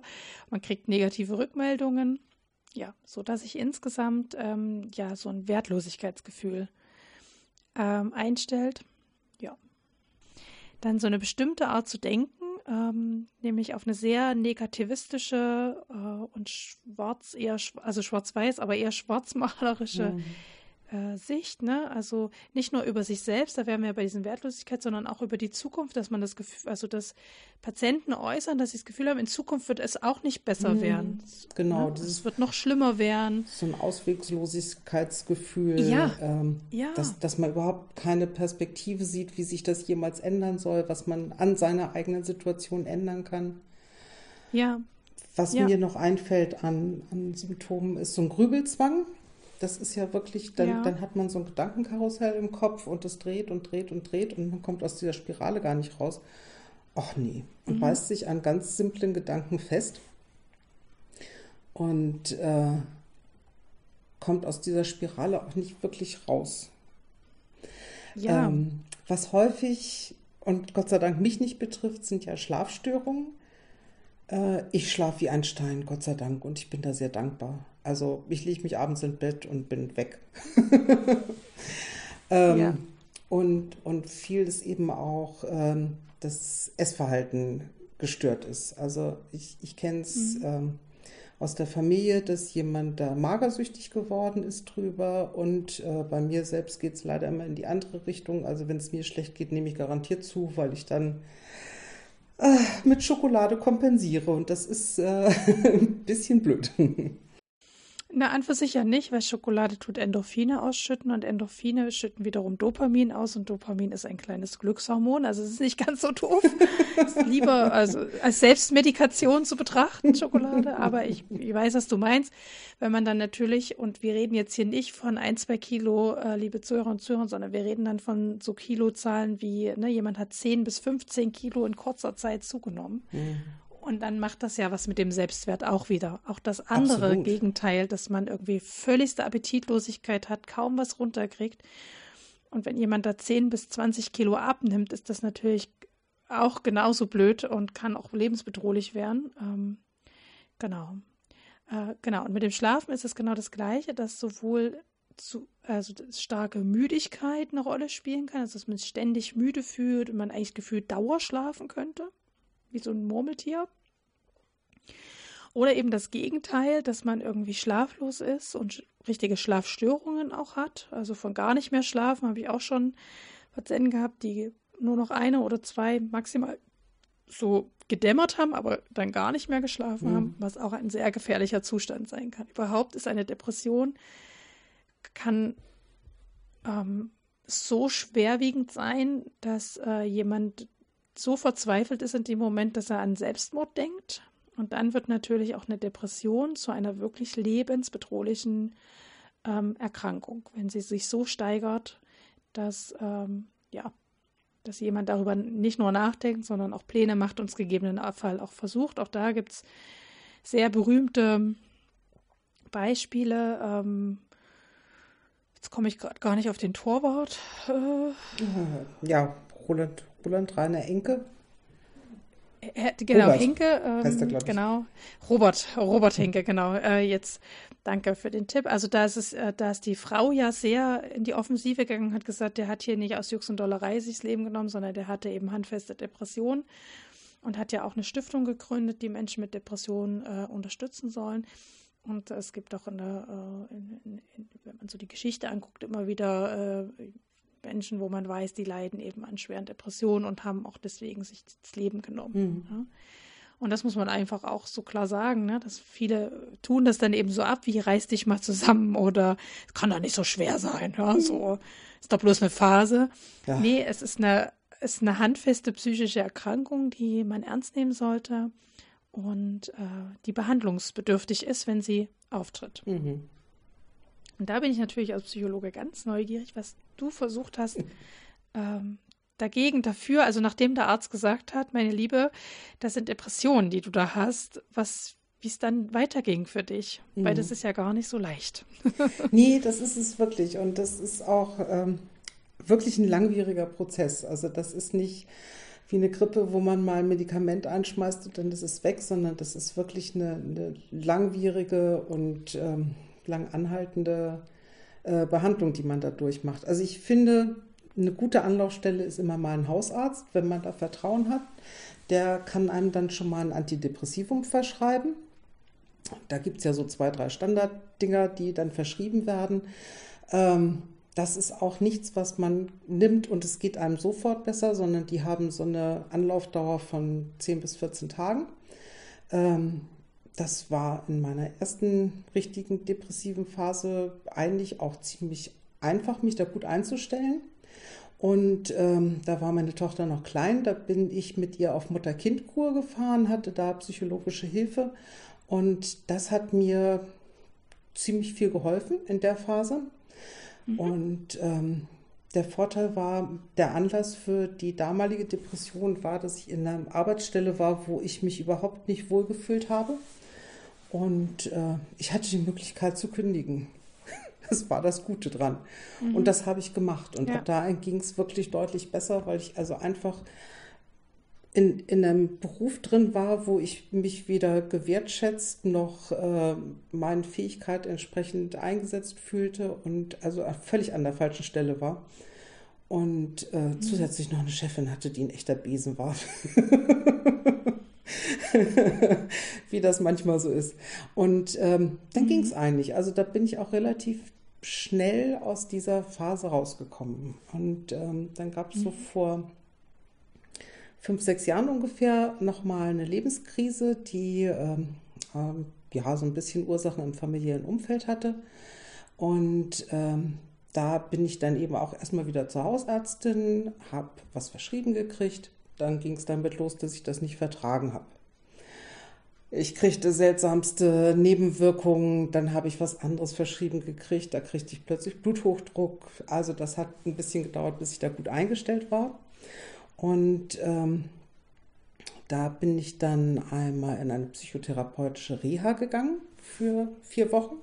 Das war schon mal sehr, sehr hilfreich. Also da hatte ich wirklich eine tolle Therapeutin, es, es, war eine gute Gruppe, die ich da hatte. Man hatte so ein bisschen auch mal wieder Antrieb gekriegt, äh, mal sich zu bewegen. Es gab ganz tolle Schwimmeinheiten und Sporteinheiten. Man sagt ja immer bei Depressionen, man soll ein bisschen Sport treiben. Das hilft auch so, diesen Hormonhaushalt ein bisschen zu egalisieren. Äh, also das, das war schon mal ganz gut. Und dann ging es aber nach wie vor nicht bergauf und dann habe ich mir wirklich eine Therapeutin gesucht. Und das ist ja mal eine Odyssee. also es gibt. Also ja bevor du mit dem Thema anfängst, würde ich dich mal ganz kurz unterbrechen. Aber das Thema finde ich auch total wichtig, diese Odyssee. Aber weil du jetzt ganz viele verschiedene Punkte angesprochen mhm. hast und bevor wir den Faden verlieren ähm, und die Zuhörer vielleicht denken, was? Medikamente? Behandlung? Was oh Gott, ist das alles? Ja, ich kenne das ja alles schon. Würde ich mal nicht ganz kurz. Und dann fangen wir mit der Odyssee, mit den, wie ist das, einen Therapeuten sich zu suchen? Weil mhm. das ist auch, finde ich, ein total wichtiges Thema und das müssen wir hier transparent machen. Das hilft alles. Auf ne? jeden Fall. Auch wenn ich, ich bin ja auch betroffen davon. Äh, und nur auf der anderen Seite des Telefons betroffen.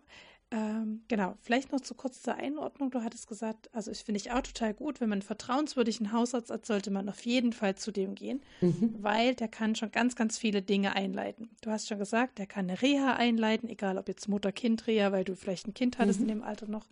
Ich glaube, solange das Kind unter zwölf ist, kann man jederzeit zur Mutter-Kind-Reha geschickt werden wenn man das nicht vorher schon mal in Anspruch genommen hat.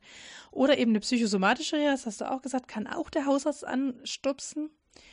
Ähm, und Medikamente. Da gibt es verschiedene, manche Hausärzte trauen sich das nie und verweisen dann lieber zum Facharzt. Mhm. sind wir dann gleich bei der Odyssee, zu der wir dann noch kommen. Das ist nämlich beim Facharzt genau das gleiche wie beim Psychologen, leider, leider. Ähm, aber wenn der sich traut, dann wird er ein, du hattest vorhin gesagt, ein Standardmedikament rausholen. Ja, er ja. wird sehr wahrscheinlich einen sogenannten Serotonin-Wiederaufnahmehemmer sich äh, raussuchen. Genau. Warum das? Weil nämlich eine Depression eine Stoffwechselerkrankung Schluss letztendlich ist. Also wenn ich, die kann eben psychische, durch die Psyche ausgelöst werden, wenn ich, du hattest gesagt, Stress in dem Fall, in dem Fall auf der Arbeit nicht wertgeschätzt zu werden und dann ist es ja wie eine chronische Belastung, weil ich ja jeden Tag dahin gehe und jeden mhm. Tag das erleben muss, ja. Ähm, und das kann diese, diese Stoffwechselstörung auslösen, dass uns nämlich zu wenig Serotonin und zu wenig Noradrenalin zur Verfügung steht. Und das macht diese ganzen Symptome, von denen wir schon gesprochen haben, um das kurz nochmal einzuordnen, damit die mhm. Leute überhaupt noch mitkommen. Ähm, Mutter-Kind-Reha wird von der Krankenkasse getragen. Das ist eine sogenannte Präventionskur und eine normale psychosomatische Reha, auf die man immer Anspruch hat, ähm, wird von der, in der Regel von der deutschen Rentenversicherung mhm bezahlt. Kann auch von der Krankenkasse getragen werden. Das kann auch von der Krankenkasse, genau. Also wenn Antrag. ich schon, genau, genau. Also wenn ich zum Beispiel schon in Rente bin, ja, dann würde die Krankenkasse sowieso mhm. die Kosten tragen. Ähm, aber je nachdem, genau, wo, in welchem Arbeitsverhältnis ich gerade stecke. Wenn ich Student bin, habe ich ja noch gar nicht in die Rentenkasse eingezahlt, dann würde auch die Krankenkasse einspringen. Mhm. Genau, aber man hat einen Anspruch darauf. Das ist mir irgendwie auch ganz wichtig, dass die Leute das wissen. Manche denken, ach nee, und ich das wird garantiert abgelehnt und so. Nee, nee, ein Antrag lohnt sich und es kann sein, dass der erste vielleicht abgelehnt wird, mhm. aber da lohnt sich auch ein Widerspruch. Der Widerspruch geht meistens dann doch durch. Ja? Mhm. Und ähm, nochmal dazu einen heißen Tipp. Also gerade bei der Mutter-Kind-Kur haben wir hier in Münden bei der Diakonie eine Kurenberatung und die hilft einem bei diesem ganzen Antragskram und auch wenn es abgelehnt wird, helfen die einem. Also auch da kann man sich Hilfe suchen, wenn, wenn das nicht auf Anhieb äh, der Antrag positiv äh, beschieden wird. Ja, das ist auch total gut, dass du das nochmal sagst. Das gibt es eigentlich in jeder Stadt, gibt es Beratungsstellen. Ähm, es gibt auch in jeder Stadt, glaube ich, den VDK, das ist der Verband und jetzt nicht erschreckend der Kriegsveteranen, aber es gibt ja okay. keine Kriegsveteranen mehr und die haben sich darauf spezialisiert, Menschen, die ähm, aufgrund ihres Berufs krank werden, eben zu unterstützen. Also die Grad der Behinderung haben, was übrigens mit Depressionen möglich ist, sich einen Grad der Behinderung äh, bescheinigen zu lassen. Ähm, und dann sind die nämlich äh, auch für, also dann fühlen die sich auch für einen zuständig, der VDK, oder hier in Göttingen heißt das SUVD. Das ist aber das gleiche, der gleiche Verein. Und dann zahlt man da irgendwie 50 Euro Jahresmitgliedschaft und dann helfen die einem bei allen möglichen. Reha, Rente, also alles, was so Sozialsachen sind. Arbeitslosengeld beantragen, mhm. also so, äh, um da mal einen kleinen Exkurs zu machen. Genau, solche Hilfezentren gibt es eigentlich in jeder Stadt. Ähm, und das kann ich auch nur sagen, hingehen, beraten lassen. Ja. Und wenn jetzt jemand sagt, oh nee, mein Hausarzt ist aber so ganz übel, ähm, die psychosoziale Beratung muss jede Stadt und jeder Landkreis zur Verfügung stellen. Das ist im bürgerlichen Gesetzbuch verpflichtend. Das heißt auch, egal, ob ich auf der Pampa wohne, also selbst wenn ihr sagt, okay, um mich drumherum sind nur noch Wälder und wir sitzen hier ganz alleine. Es gibt irgendeinen sozialpsychiatrischen Dienst, der für euch zuständig ist und sogar zu euch nach Hause kommt, wenn ihr sagt, ich kann mein Haus nicht mehr verlassen, weil es geht nicht mehr. Ruft da an, sagt, wie es euch geht und die kommen. Ja? Mhm. Also das ist eine ganz, ganz tolle Einrichtung, der sozialpsychiatrische Dienst. Manchmal wird der auch von der Diakonie übernommen, das ist immer, wer die Ausschreibung gewonnen hat, sage ich jetzt mal. Aber es muss zur Verfügung gestellt werden, sowohl vom Landkreis als auch von Städten. Genau. So, da haben wir hoffentlich jetzt alle äh, Du hast, genau, Medikamente hast du angesprochen, haben wir angesprochen. Genau. Und dann geht man auf die Suche nach einem Psychotherapeut. Und Petra, was muss man da ertragen als Depressiver? also sagen wir so. Und man muss es wirklich ertragen. Was anderes kann man, man nicht sagen. Ertragen. Es ist, es ist wirklich wahr. Also ähm, die größte Hürde ist man selber. Und das ist es wirklich, weil Hauptsymptom äh, ist ja eine Antriebslosigkeit. Also den Hintern vom Sofa hochkriegen, sich ans Telefon oder ins Internet oder sonst wohin zu begeben, zu gucken, was gibt es für Therapeuten, äh, da anrufen und mal um eine Probestunde bitten. Das ist die größte Hürde. Und dann geht es weiter. Ähm, es gibt ja nicht die Psychotherapie. Und da brauche ich dir ja nichts erzählen, du machst das beruflich. Also es gibt Verhaltenstherapie und Tiefenpsychologie. Und ähm, mein Vorteil war, ich hatte schon ein bisschen äh, mich damit beschäftigt und wusste, welche Therapie ich haben wollte, welche Therapieform. Und ich bin also mhm. bei einer tiefenpsychologischen äh, Therapie gelandet und habe gesagt, das wäre das Richtige für mich, das passt für das Problem, was ich gerade habe. Und ähm, habe dann erstmal so im Internet gegoogelt, was es hier rundherum äh, gibt. Und da gibt es auch einiges. Es ist nicht so, dass es keine Psychotherapeuten gäbe. Und dann ruft man da an und mhm. dann sagen die einem, äh, ja, also ähm, wie heißt denn das, ne? eine Akutsprechstunde? Also man hat. Ja, das, genau, zu einer Sprechstunde genau, darf man kommen. Man hat das Anrecht auf drei Besuche bei einem Therapeuten, ohne dass man da irgendwo mhm. sich festlegen muss. Äh, die muss er einem auch zeitnah äh, einräumen. Das ist ganz gut so.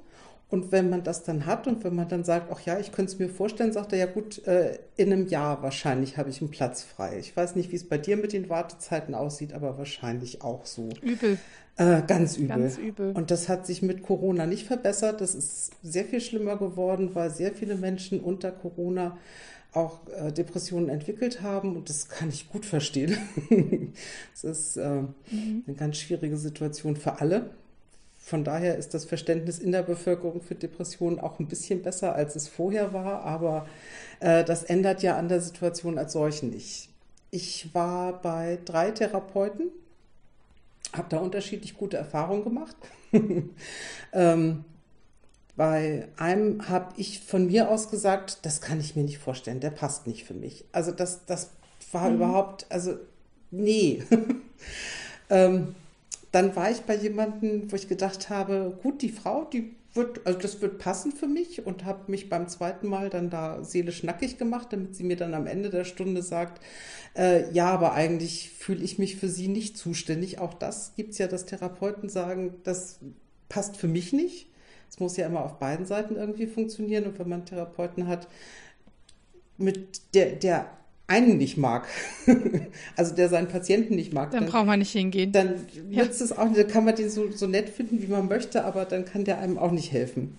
Ähm, das war ein bisschen eine blöde Situation, dass ich also wirklich gedacht habe, das hätte ich mir auch am Anfang sagen können, dann hätte ich gar nicht erst mich da so, so äh, ausgebreitet, sondern dann hätte ich gleich von vornherein gesagt, okay, dann passt es halt nicht und dann gehe ich jetzt wieder.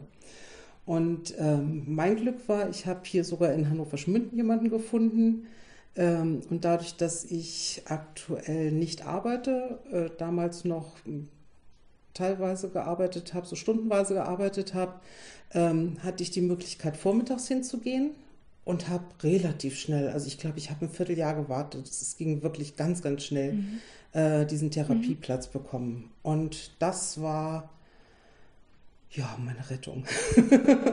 also es wirklich, mhm. diese Therapie hat mir so gut getan. Es war war wirklich ganz viel, was sich geklärt hat. Meine Therapeutin hat einen Ansatz, ähm, dass sie so ähm, Traumreisen macht, dass man, mhm. ähm, ich musste mir zum Beispiel oder durfte mir zum Beispiel eine Blume vorstellen oder in einer anderen Situation ein, Gewässer und dann ist man immer tiefer in diese äh, Imagination eingestiegen und die, die Aufgabe war dann, zu Hause sich hinzusetzen und das zu malen oh Gott.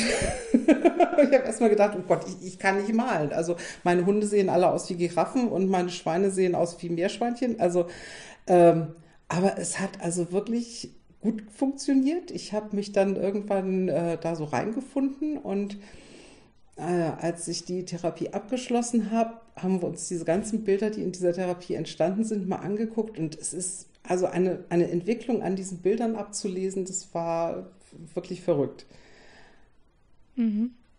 Ja, also ich hatte einmal die Woche mhm. eine Therapiestunde, dauert so ungefähr 50 Minuten.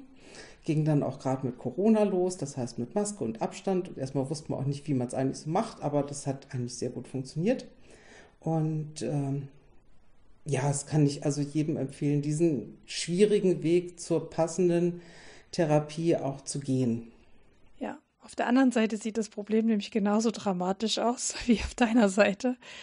Äh, man bekommt jeden Tag Anrufe mit Hilferufen und äh, ja, das System versagt quasi. Ähm, du hast ja schon angesprochen, meine Warteliste, ich hatte am Anfang, ich habe noch eine Warteliste geführt, die habe ich inzwischen aber geschlossen, weil wenn ich jemanden auf dem 20. oder 30. Platz nehme, der kommt ja nie dran. Also, also ich weiß nicht, ich würde dem ja was versprechen, dass er so, ne? Hm. Ähm, manchmal geht es, manchmal kommt man bei mir auch schnell dran, weil ich ja auch Gruppentherapien ambulante anbiete. Und natürlich dann auf eine Zeit äh, gleich mehrere Leute eben zu ihrer Gruppe kommen. Das macht dann manchmal so einen Schwung von der Warteliste, sage ich immer weg. Wenn ich so eine Gruppe mit fünf, sechs Leuten gründe, dann sind eben fünf, sechs Leute erst einmal versorgt um eine Zeit. Aber ansonsten ist es ähm, auch für einen Therapeut ganz schwierig, ne, diese Hilfrufe zu hören und auch wieder sagen zu müssen, ich kann nicht aufnehmen. Ne? Oder mhm. ich finde auch, ähm, selbst wenn man jemanden zu einer Sprechstunde einlädt, ne, also was, wo wir angehalten sind, das ja. zu tun, ähm, und du hast ja vorhin schon gesagt, ne, man macht sich da seelisch nackig, ne? Und ähm, so ein bisschen ja. Ne? Ja. Und, ja. und das auch für einen Therapeuten, also finde ich das auch, man lässt sich ja auf die Person, die da ist, auch emotional mhm. ein, um eben zu gucken, kann ich arbeiten? Ja. Ist das die richtige Therapieform? Weil das ist alles Inhalt dieser Sprechstunde. Eine Verdachtsdiagnose auszusprechen, zur Therapieform zu beraten quasi. Mhm. Das heißt, ich muss mich ja auch emotional auf jemanden einlassen, sonst kann ich ja diese Beratung gar nicht vornehmen. Und wenn man dann sagen muss, ich habe, also sie müssen mindestens ein Dreivierteljahr hier warten auf einen Therapieplatz, oh, also da, das ist auch für mich schlimm, ne? ja. ne? Jemand, der einen Helferberuf ja gelernt hat und gerne helfen will mhm. und sieht, das kann eigentlich kein Dreivierteljahr warten. Ja, das, ja du siehst ja die. Nur schlimmer quasi, ne? Du siehst ja die genau, seelische Not also, direkt und äh, möchtest am liebsten genau. sofort helfen und kannst genau, es halt nicht. Genau, genau. Und das ähm, kann es halt nicht, weil es ist ein Systemversagen in dem Fall. Äh, jetzt könnten andere sagen, ja, warum ist das so schwierig? Du hast ja vorhin schon angesprochen, eine Psychotherapie ist jetzt nichts wie eine Erkältung, wo man jetzt mal drei, vier Wochen Therapie macht und dann ist gut, sondern eine Psychotherapie begleitet einen Veränderungsprozess, der in der Psyche stattfinden soll und der braucht Zeit. Mhm. Also die Zeit ist ein ganz wichtiger Faktor. Ja. Regelmäßigkeit und Zeit braucht der. Und ja. dann kann man auch Dinge verändern, aufarbeiten, wie man das eben so kennt oder schon mal gehört hat. Das geht wunderbar in der Psychotherapie und ich bin bei Depressionen da auch echt der Meinung, da ist das Therapieverfahren Schnurzpieper. Hauptsache, man hat einen Therapeuten Gegenüber, wo man sagt, hier fühle ich mich wohl und hier, hier kann ich äh, sein, so wie ich bin. So, ne? ähm, und dennoch hat man ja Bauchgefühl, wie kann man sich so eine Aufarbeitung vorstellen. Von daher macht es schon Sinn, vorher mal durchzulesen, was gibt es für verschiedene Therapieformen. Mhm. Ja.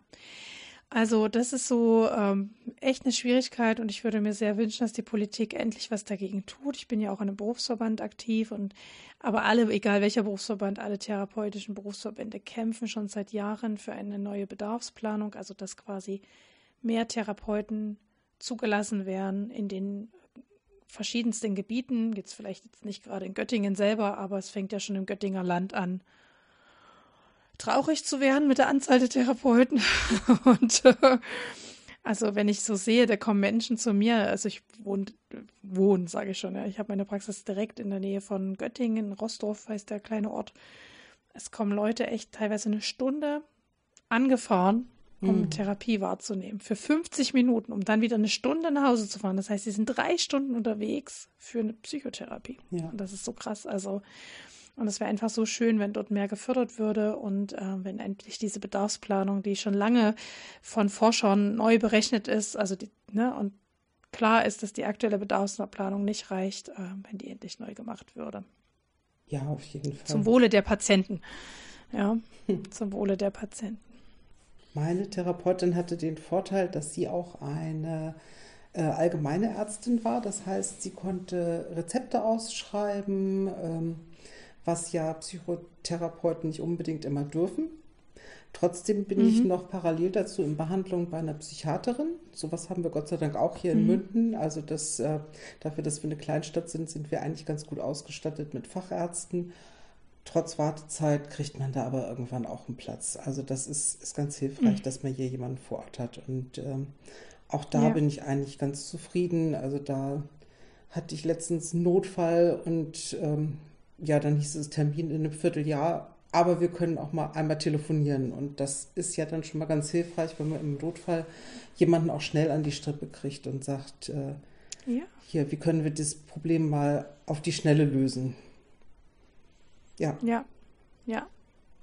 Ja, das ist auch was, was du ansprichst, äh, mit denen manche Psychotherapeuten dürfen Rezepte ausstellen mhm. und manche nicht. Das hängt damit zusammen, dass ähm, man zum Psychotherapeuten auch werden kann, quasi so wie ich, jemand, der Psychologie studiert hat und dann eben seine Ausbildung zum Psychotherapeuten gemacht hat. Und wir sind aber keine Ärzte. Und das ist so ein bisschen die ärztliche Hoheit mit den Medikamenten, Arbeitsunfähigkeitsbescheinigungen und so weiter.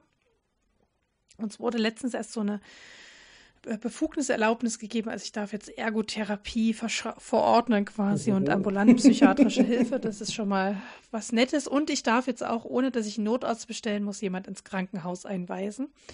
Ähm, da habe ich auch schon in der Vergangenheit witzige Szenen gehabt, dass ich ja, ich, wir hatten mal eine Praxis im Krankenhaus und ich habe im Krankenhaus quasi einen Notarzt gerufen.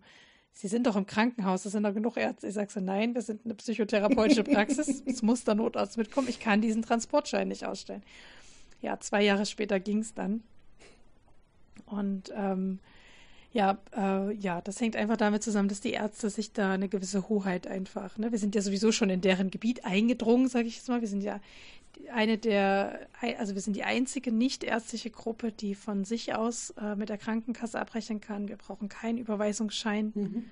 Manche Patienten bringen gerne einen mit, aber wir brauchen den nicht. Wir brauchen kein Rezept, gar nichts.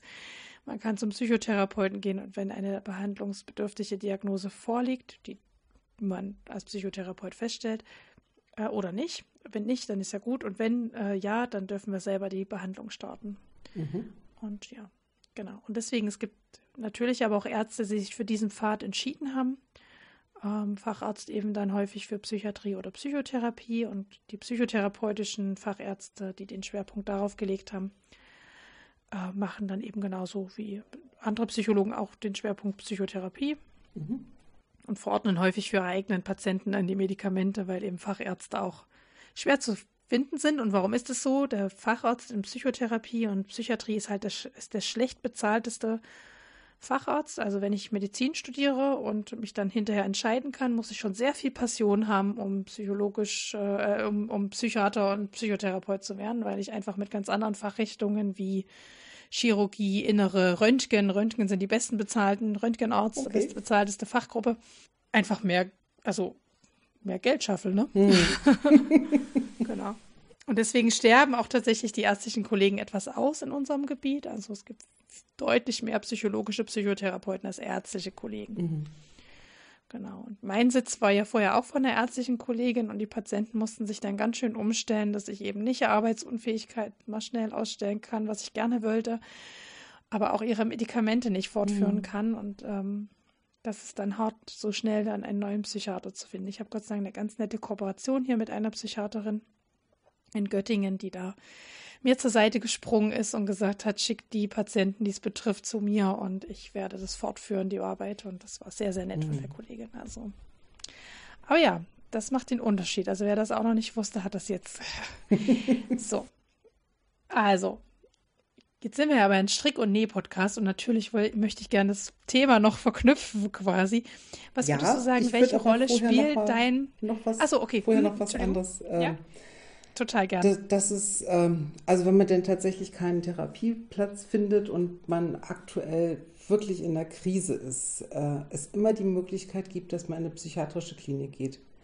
Und äh, das, da sollte man auch keine Scheu vorhaben. Das finde ich ganz wichtig, äh, denn da ist man wirklich im Notfall aufgehoben und äh, die kümmern sich um einen und es gibt auch die Möglichkeit, in eine Tagesklinik zu gehen, das ist dann meistens für ein Vierteljahr.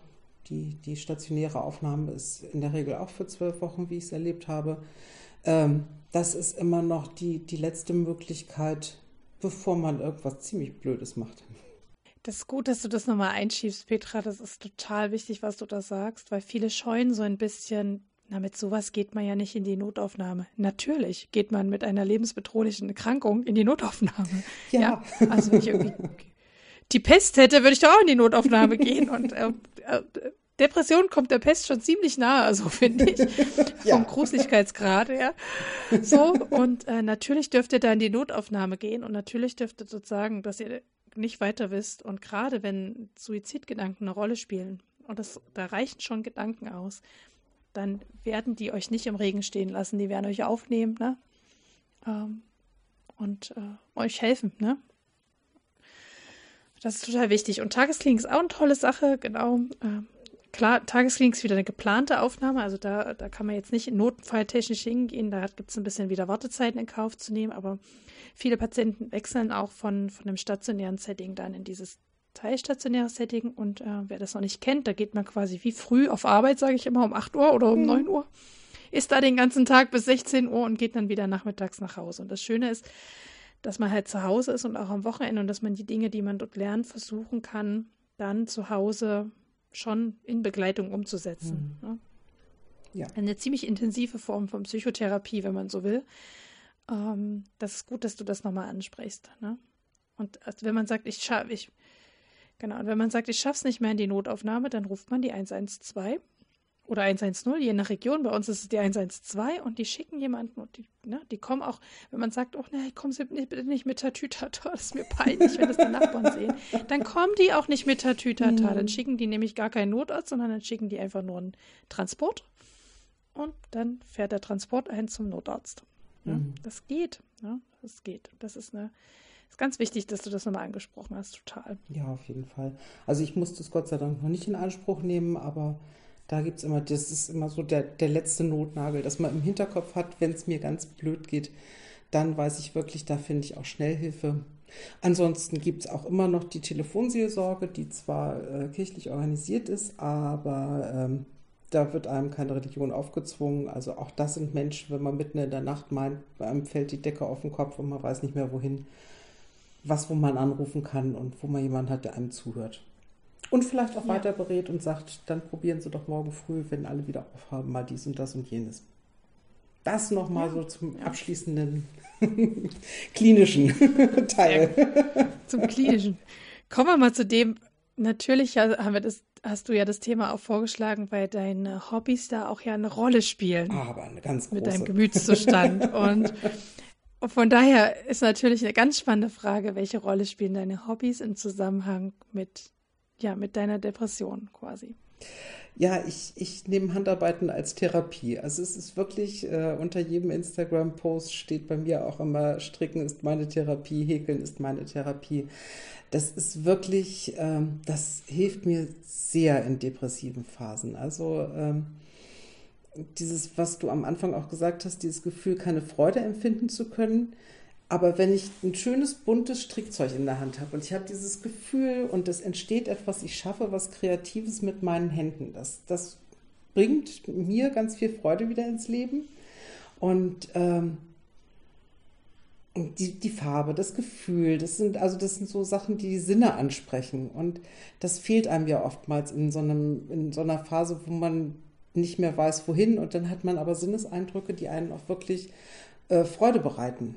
Und ähm, gut, die gleichmäßigen Bewegungen, die man beim Stricken machen, das ist ja auch was, was einen selber beruhigen kann. Und äh, ich finde auch gerade, ich habe eigentlich immer ein Strickzeug zur Hand, wenn ich mich mit Leuten treffe. Weil ähm, erstmal hilft es mir, wenn ich stricke, mich zu konzentrieren auf Gespräche. Wenn ich nur da sitze, dann kann das schon mal passieren, dass ich abschweife und irgendwo sonst wo mit meinen Grübelgedanken lande. Aber wenn ich ein Strickzeug da habe, dann sind meine Hände beschäftigt, dann ähm, habe ich was, woran ich mich festhalten kann, im wahrsten Sinne des Wortes.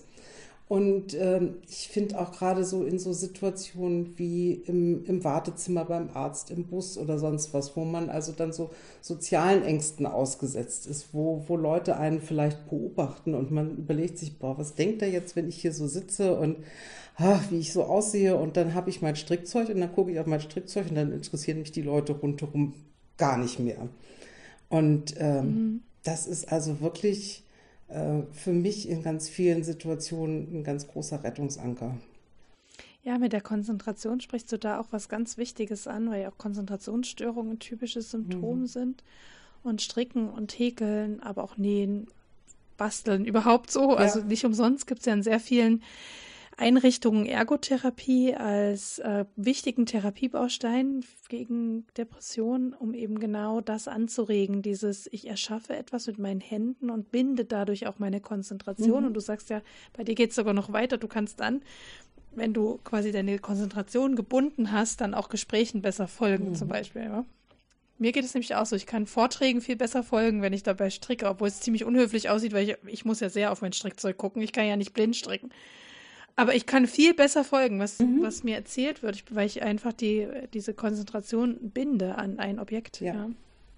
ja es gibt ja Leute, die kritzeln dann die ganze Zeit vor sich hin. Ähm, dann ist so ein Strickzeug, also wenn dann nebenbei noch ein Schal entsteht, wie super ist das denn? ja. ja, aber auch dieses Kritzeln bindet ja die Konzentration. Ja. Ne? Also genau. Äh, genau. das sollte man eigentlich gar nicht unterbinden. Ne? Also für alle, die so Jugendliche haben, die ihre Hefter so voll malen, ist alles gut. Super bindet mhm. die Konzentration. Die lernen trotzdem was. ja, auf jeden Fall. Ja. Ähm, man entwickelt ja. ja. in so einer Psychotherapie einen Notfallkoffer. Das ist also kein, kein physischer Koffer, sondern das sind ähm, Sachen, Skills, äh, die man ähm, ja meistens irgendwo aufschreibt, was einem in einer akuten Notsituation hilft. Also zum Beispiel, ich brühe mir einen schönen Tee auf, der mir gut tut. Ich mache, weiß ich nicht, ich lege mir eine Gesichtsmaske auf und ein Bestandteil meines Notfallkoffers ist, ich schlage einen Babysocken an. Und dieses, ich mhm. schlage einen Babysocken an, beinhaltet alles, alles, was für mich das Stricken ausmacht. Das heißt, ich gehe bei und suche mir eine Wolle aus. Ich habe einen guten, gut sortierten Wollvorrat. Das heißt, heute ist mir zum Beispiel nach Orange dann nehme ich mir die orangene Wolle, dann überlege ich mir, welches Muster will ich stricken. Dann ist so ein Babysöckchen auch relativ zügig fertig gestrickt. Die werden dann entweder gespendet oder äh, gibt es hier für unsere Täuflinge in der Kirche, dass die dann als Geschenk ein paar Söckchen kriegen. Ähm, und das ist so, dass dieses, ich mache jetzt ein neues, ein eigenes kleines Projekt und das lenkt mich so von allem anderen ab, weil ich mich so darauf konzentriere, das zu planen, das umzusetzen, eben auch in einer überschaubaren Zeit. Also wenn ich dann jetzt überlegen würde, ich würde hier einen Wandteppich äh, anfangen zu knüpfen, dann höre ich gleich wieder auf, weil das ist ja so viel, das brauche ich ja gar nicht erst anfangen. Aber so ein kleines ähm, Projektchen, das ist genau das Richtige, um, um da für eine gewisse Zeit meine Auf Aufmerksamkeit zu binden. Mhm. Ja, und auch weg von diesen Gedanken, das werde ich ja nie schaffen. Ja. Ne? Ja. genau. Ja. ja. Was, was genau. ich so ein bisschen die Schwierigkeit sehe, und das ist so in, in gerade in dieser ganzen Instagram-Strick-Community, da ist ganz viel dieses, äh, ja, ich muss meine UFOs wegkriegen, ich darf nicht noch mehr Wolle kaufen. Ach Gott, ich habe ein schlechtes Gewissen, weil ich so viel Wolle gekauft habe. Und ich sage immer so, ja, aber warum?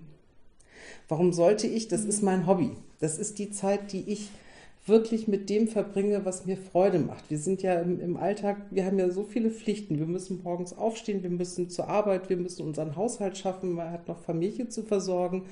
Und wenn ich mich dann hinsetze und mich wirklich meinem Hobby widme, warum soll ich mir denn da noch Druck machen? Also das ist so wirklich, ja. was ich so ein bisschen sehe, was, was, wo ich mich auch immer aufrege, wenn dann Leute sagen, wow, ich, ich darf nicht noch fünf neue Projekte anschlagen.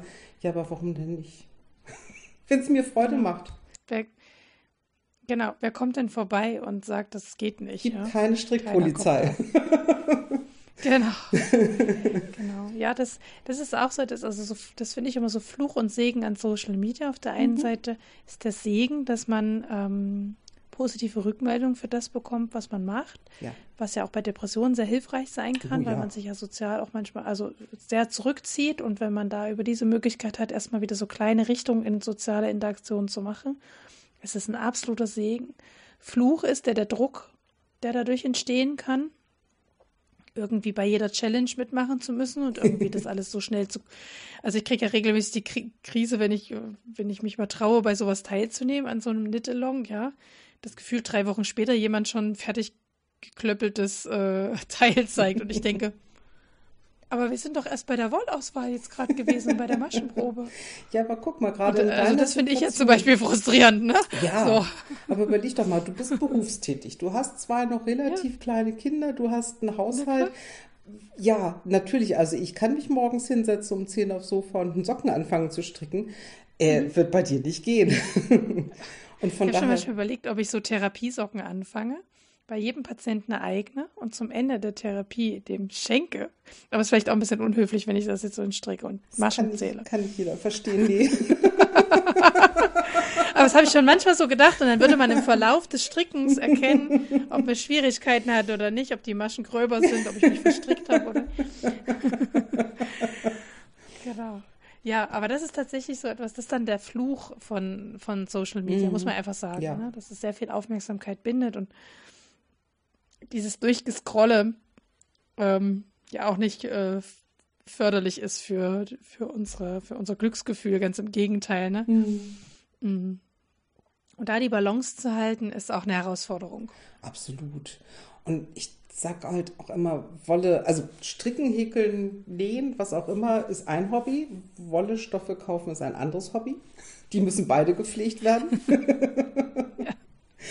Und es ist ja wirklich, ja, aber das sind Projekte, das sind Möglichkeiten. Du kannst dir deinen Stoffschrank ja, angucken und sagen, ach Mensch, das ist ein toller Stoff. Was möchte ich aus diesem Stoff machen? Und ich habe äh, tatsächlich, ich drehe mal ein bisschen meinen Bildschirm, meine schönste Wolle steht Ich habe schon immer gelunzt. Ja. Äh, Im Wohnzimmer in einem Schrank, weil warum sollte ich die verstecken? Die ist so schön. Ähm, mhm. Die ist bunt mhm. und, und hat tolle Qualität und da habe ich gerne Geld für ausgegeben und da muss ich mir auch kein schlechtes Gewissen für machen. Wenn ich mir 20 Paar Schuhe mhm. kaufen würde, würde ich da deutlich mehr äh, Geld ausgeben als für 20 Knäuel Wolle. Also es ist am Ende noch ein mhm. relativ günstiges Hobby.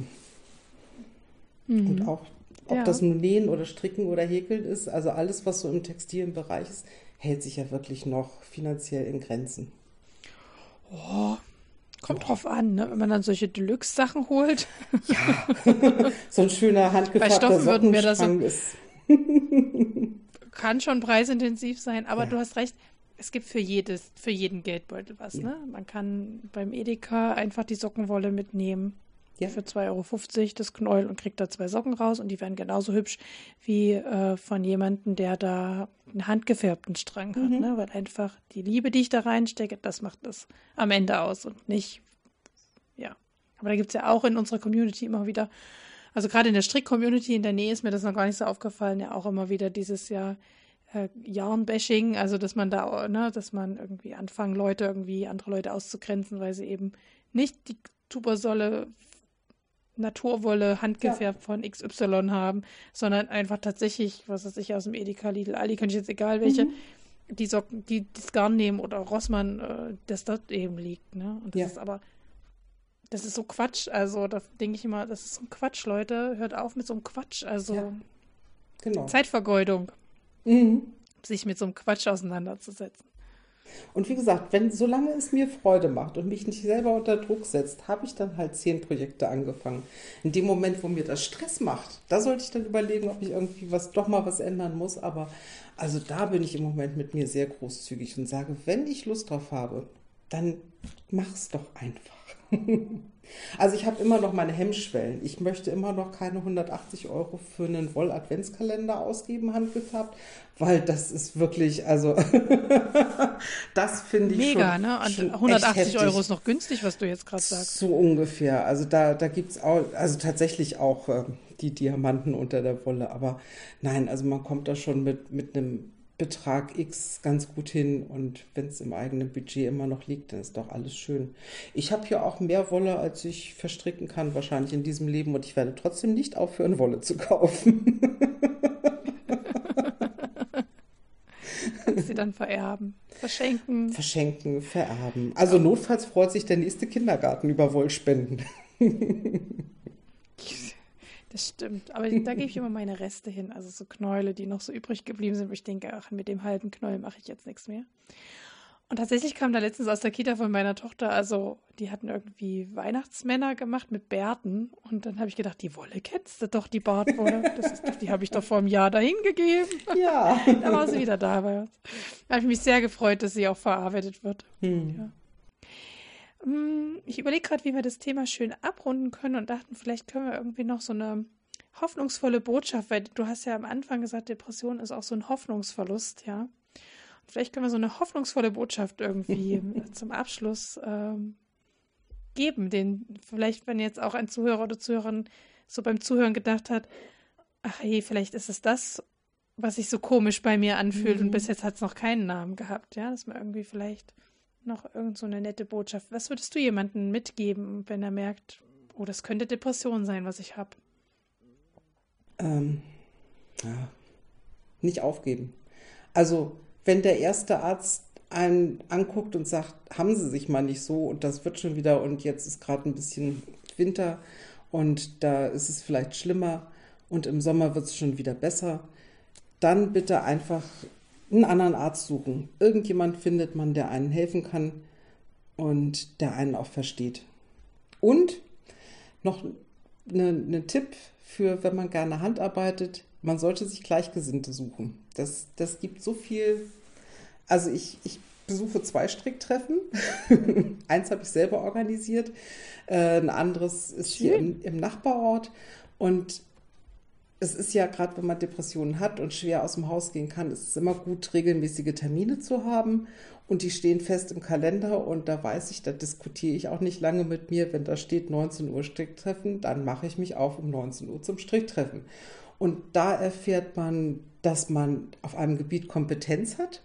Das finde ich enorm wichtig. Also es gibt wirklich, das stärkt so dieses Selbstwertgefühl. Und ähm, ja, mit Gleichgesinnten quatschen ist immer gut. Fachgespräche führen. Mhm. Fachgespräche, ja. Nee, und das führt dann ja auch wieder raus aus dieser sozialen Isolation. Und das ist auch wichtig. Okay, also meine Botschaft an Betroffene ähm, wäre so eine, so eine Haltung zu sich selbst zu finden, so, ich sage immer so, vielleicht auch mal sich vorzustellen, sich selber als kleines Kind und sich einfach mal selber zu sagen, ich bin gut so, wie ich bin. Ich finde das also das ist äh, so, was ich gut raten kann. Also wenn ihr irgendwie das Gefühl habt, ihr seid irgendwie anders komisch und irgendwie so, geht mal in euch rein, macht die Augen zu und sagt euch diesen Satz, ich bin gut so, wie ich bin. Der macht ganz viel mit einem. Mhm. Ja? Und das kann man nicht oft genug zu sich selber sagen, finde ich. Ja? Das ist wahr, da bin ich bei dir. ja, ja. So, und jetzt hoffen wir, dass äh, wir euch das Thema so präsentiert haben, dass ihr gut zuhören konntet äh, und jetzt nicht gleich vor lauter Trauer abgeschalten habt. Aber wenn ihr schon abgeschalten habt, hört ihr das ja jetzt sowieso nicht mehr. Also nein, nein. ich freue mich. Also ich, ich, ich danke dir, Petra, unheimlich, dass du so offen darüber gesprochen hast, weil nur so können auch Betroffene ähm, ja, hören das, ne? Und auch in unserer Bubble spielt es eine Rolle. Auch in unseren Kreisen gibt es Menschen mit Ängsten, Depressionen ähm, und psychischen, anderen psychischen Erkrankungen. Und es ist wichtig, ähm, zu sagen, hey, es gibt Möglichkeiten, sich helfen zu lassen und hey, man kann damit leben. Und ähm, auch wenn es einen mehrmals im Leben ereilt, kann man damit leben. Ne? Ja. Genau. Das werde ich auch noch mal ganz kurz sagen. Es gibt immer wieder Zeiten, wo es einem besser man geht. Findet ein, Ja, und man findet seinen Weg ja dann doch irgendwie ne, für sich. Ja. Okay, äh, kommen wir zu unserer vorletzten Kategorie. Das ist immer so ein Sprung, finde ich. Oh. Ja. wir müssen jetzt den Sprung wagen, sonst hilft es nichts. Wir wagen jetzt den Sprung zu den Empfehlungen. Und ähm, du hast ein paar aufgeschrieben. Das freut mich immer, wenn Gäste sich trauen, auch ein paar Empfehlungen auszusprechen. Ja, klar. Von daher Bühne frei, Petra, für deine Empfehlungen. Ich wusste, dass du dich freust, deshalb habe ich mich bemüht. Die Empfehlungen, die ich euch geben kann, das sind ganz viele Handarbeitspodcasts, die ich aufgeschrieben habe. Ich mag nur Audio-Podcasts. Ich bin nicht so auf Videopodcasts und ähm, da gibt es halt so die großen vier, sag ich mal. Die Claudia macht ja Nee-Podcast, die ist ja nicht dabei. ich bin so ein gemischtes, ich bin so gemischtes, gemischtes äh, Gut quasi. Genau. Aber das ist der Frickelcast auch, den du aufgeschrieben hast. Der, auch im Mischwarenhandel. Der Frickelcast, ja stimmt. Die machen auch einmal quer durch die Handarbeitstätigkeiten. Äh, dann gibt es die Lana Filia, die Kaya, die die Wollinspirationen-Podcast hat. Äh, die sendet immer sonntags morgens meistens eine relativ kurze Folge, so 30, 45 Minuten und hat oftmals äh, Themen Äh, über die, also die hat auch schon eine Folge über Depressionen gemacht, sie hat aber auch schon eine Folge über äh, Stranded Colorwork gemacht oder über Revelry, was das eigentlich so ist und was das alles kann. Also das ist immer ganz spannend. Die begleitet mich sonntags morgens immer im Badezimmer. äh, Dann gibt es die Audrey von der Faserplauderei, die leider nur noch ganz unregelmäßig aufmacht, aber ähm, die, die hat zum Beispiel eine Kategorie Faserdesaster. Und das ist immer ganz schön, wenn man von Leuten hört, was alles so schief gehen kann. Und dass es nicht nur einem selber schief ja. geht, sondern auch anderen Leuten schief gehen kann. Das finde ich immer sehr sympathisch. Und äh, die beiden Frauen vom Wollkanal, äh, Frieda und Oh je, ich und Namen. Kannst du rausschneiden. Ja, genau, Laura. Alles gut. Die ich auf dem Wollfestival in, in Düsseldorf auch kennenlernen durfte. Ganz, ganz liebe Frauen. Ähm, also die, das ist große Empfehlung. Den Wollkanal sollte man auch hören, auf jeden Fall. Also für mich ja der beste, beste Strick-Podcast, finde ich. Also wenn ich eine Reihenfolge rein Folge. Ich kenne leider Woll-Inspiration nicht, aber bei mir würde der Wollkanal auf Platz 1 kommen, noch vor dem Frickelcast sogar. Ja. Ähm. Doch, das hören jetzt die Mädels vom Frickelcast nicht gerne, aber muss man ja, also ist ja Geschmackssache. Also es war jetzt auch keine Rangfolge. ich hätte sie alphabetisch sortieren können. hm. äh, meine ganz große Empfehlung sind die Kreativwochen der Jugendherbergen. Äh, das ist also wirklich, es gibt das Nähcamp und es gibt das Strickcamp. Und ähm, das wird organisiert, wie gesagt, von den Jugendherbergen, um so in den toten Zeiten, wo keine Klassenfahrten sind, äh, die, die Räume auch voll zu kriegen. Und ich fahre jetzt Mitte Februar wieder nach Schillichhorn in die Jugendherberge und werde ein ganzes Wochenende mit anderen Frauen zusammen stricken. Und das ist großartig. Äh, meistens gibt es ja noch ein bisschen Rahmenprogramm, je nachdem, in welcher Jugendherberge man ist. Also in Osnabrück besuchen die, glaube ich, äh, Alpakas, in Schillichhörn kann man Watt wandern und äh, das ist also gerade diese, äh, ich sitze mit Frauen zusammen, die ich vorher nicht gekannt habe und man verabschiedet sich am Sonntag als Freundin. Das ist wirklich ganz, ganz klasse. Das macht ganz, ganz viel Spaß. Und da kann man auch alleine hinfahren. Man kann natürlich auch mit Freunden hinfahren, aber ähm, da braucht man halt keine Sorge haben, dass man keinen Anschluss findet. Das äh, findet man. Mhm. Ja, man hat ja gleich ein gemeinsames Thema, ne? Ja. Das ist einfach schön. Ja, und die, die sprechen halt auch alle die gleiche Sprache. Und ich denke, das ist bei den Nähcamps ja wahrscheinlich auch nicht anders. Äh, da muss man nicht lang und breit irgendwas erklären, was man da tut, sondern die gucken drauf und sagen, ach, den strickst du auch. genau. Ähm, für mich als, als Nähanfängerin ähm, ist der Bernina Blog immer eine Inspiration, also von der Nähmaschinenfirma Bernina. Äh, die haben einen Kreativblog. Da, da findet man zum Beispiel auch was über Foundation Paper Piecing oder auch mal einen Kleiderschnitt. Und ich finde immer, das ist ganz gut aufbereitet, wenn man nicht unbedingt YouTube-Videos gucken möchte, die dann womöglich noch auf Englisch sind, weil das, was man sucht, halt nur auf Englisch verfügbar ist. Ähm, da kann man gut mal reingucken. Und meine letzte Empfehlung ist leider mit einem lachenden und einem weinenden Auge. Wir haben hier in Hannover Schmünden einen ganz tollen Stoffladen, der heißt Stoff und Stöffchen. Und die beiden Frauen, die den betreiben, werden aber bis Ende Juni nur noch den Laden weiterführen und dann äh, schließen. Also alle, die hier in der Gegend wohnen, geht noch mal hin, kauft die Frauen leer. ähm, das ist sehr, sehr schade, das bedauere ich sehr. Da war ich wirklich immer, ich bin da immer nur so mit 30 Zentimeter Stückchen Stoff zugange, weil ich halt wirklich nur kleine Projekte nähe. Aber da hatte man eine tolle Auswahl und die Empfehlung vielleicht allgemein für das örtliche Stoffgeschäft, weil ich finde, sowas wie Stoffe und Wolle muss man auch mal anfassen. Und das geht ganz schlecht beim Online-Bestellen. Ja, das stimmt. Also es gibt Online-Besteller, da kann man sich vorher so Musterstückchen zuschicken lassen, um das mal zu fühlen, aber macht auch nicht jeder. Mhm. Ja, ich habe vor zwei Wochen davor erfahren, dass Stoff und Stöffchen zumacht. Und ich war ja dort noch nie, ähm, aber ich bin jetzt zu Corona-Zeiten hier in die Gegend gezogen und dann hm? und dann hat erst die Nadelzeile hier in Göttingen zugemacht. Ja.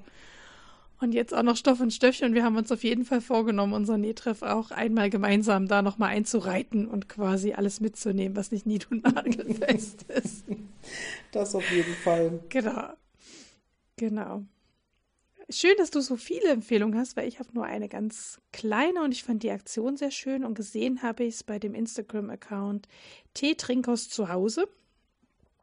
Ähm, liebe Grüße gehen raus. Die macht nämlich mit bei der Aktion Freude schenken 2023. Und wenn ich die Aktion richtig verstanden habe, dann sagt man irgendwie die ersten acht, die unter diesem Freude schenken 22, äh, 23 äh, kommen, äh, Post kommentieren, bekommen im Verlauf des Jahres 2023 eine kleine Überraschung des Gasts, also desjenigen, der diesen Post gepostet hat.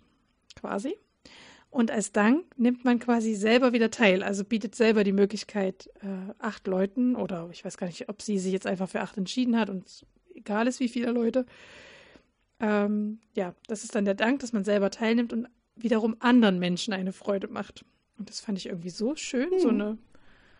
Das dachte ich, empfehle ich euch das mal, geht mal vorbei, guckt euch das mal an, schaut mal, ob das was für euch ist. Fand ich irgendwie so eine ganz schöne, selbstlose Aktion. Einfach mal Leuten eine Freude zu machen. Klingt total klasse, ja. Mm. Ja, und da sind wir schon bei unserer letzten Kategorie angekommen. Termine, Termine, Termine. Termine. Und Petra ja, hat auch Termine aufgeschrieben. Oh, sehr fein. Wollen wir uns abwechseln in der Kategorie, weil ich sehe, du hast zwei Termine und ja. ich habe drei. Und wenn ich anfange und dann du und so, dann haben wir so einen schönen Wechsel drin. Sehr gut. Gut, ich fange mit Frickelcast an. Den hast du nicht, nicht aufgeschrieben. Ich, ich fange mit der Jahresaktion von Jetzt kocht sie auch noch an und, wenn man genau nimmt, eigentlich von Westnitz. Aber die beiden haben unabhängig voneinander das Years of Socks ausgerufen. Und äh, bei Jetzt kocht sie auch noch. Ich empfehle jetzt einfach mal den deutschen Account. Äh, Gibt es dann den Hashtag Jetzt sockt sie auch noch und man kann jeden Monat Socken unter diesem Hashtag posten. Es gibt keine speziellen Gewinne oder so. Es geht ums gemeinsame Sockenstricken.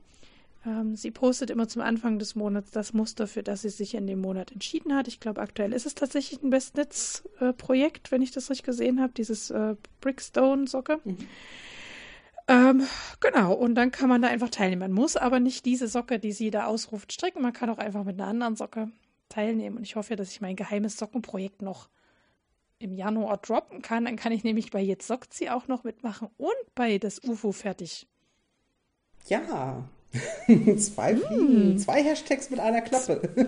genau, mega wäre das. Genau, du hast aber auch was mit Socken rausgesucht. Ja, und zwar die Sock Madness, äh, was genau das ist, was es sagt. Also ein sehr, sehr verrückter Sockenschnellstrickwettbewerb. Das findet bei Revelry Revelry, das ist ein so schrecklicher Name. Äh, statt, äh, wer es nicht kennt, äh, geht da bloß nicht hin. das ist ganz schrecklich. Da kann man Stunden verbringen.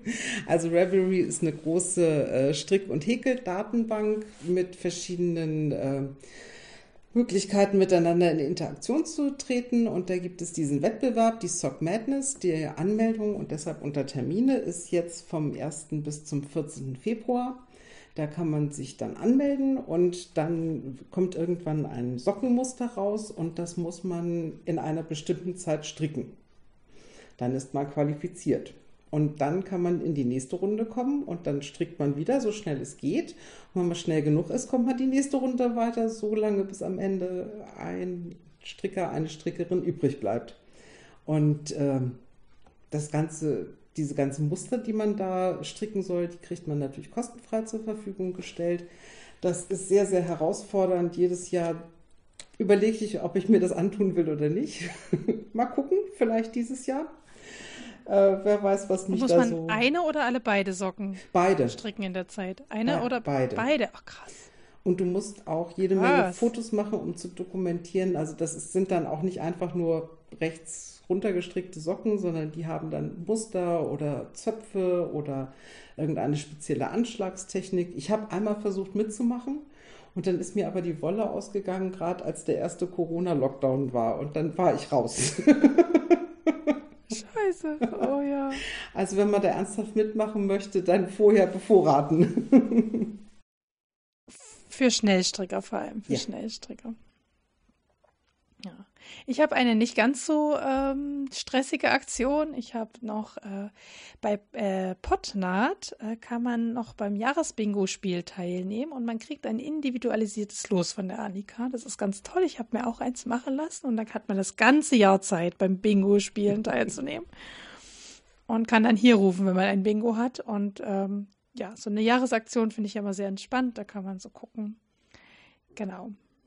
So, deine nächste Empfehlung. Mein nächster Termin, das ist eine ganz große Empfehlung, das Woll-Festival in Kassel. Das erste seiner Art. Es gibt ja die berühmten Woll-Festivals, äh, unter anderem in Düsseldorf, wo ich im letzten Jahr war, was oh, ein, ein Rausch äh, an Farben und Wolle und komplette Reizüberflutung ist.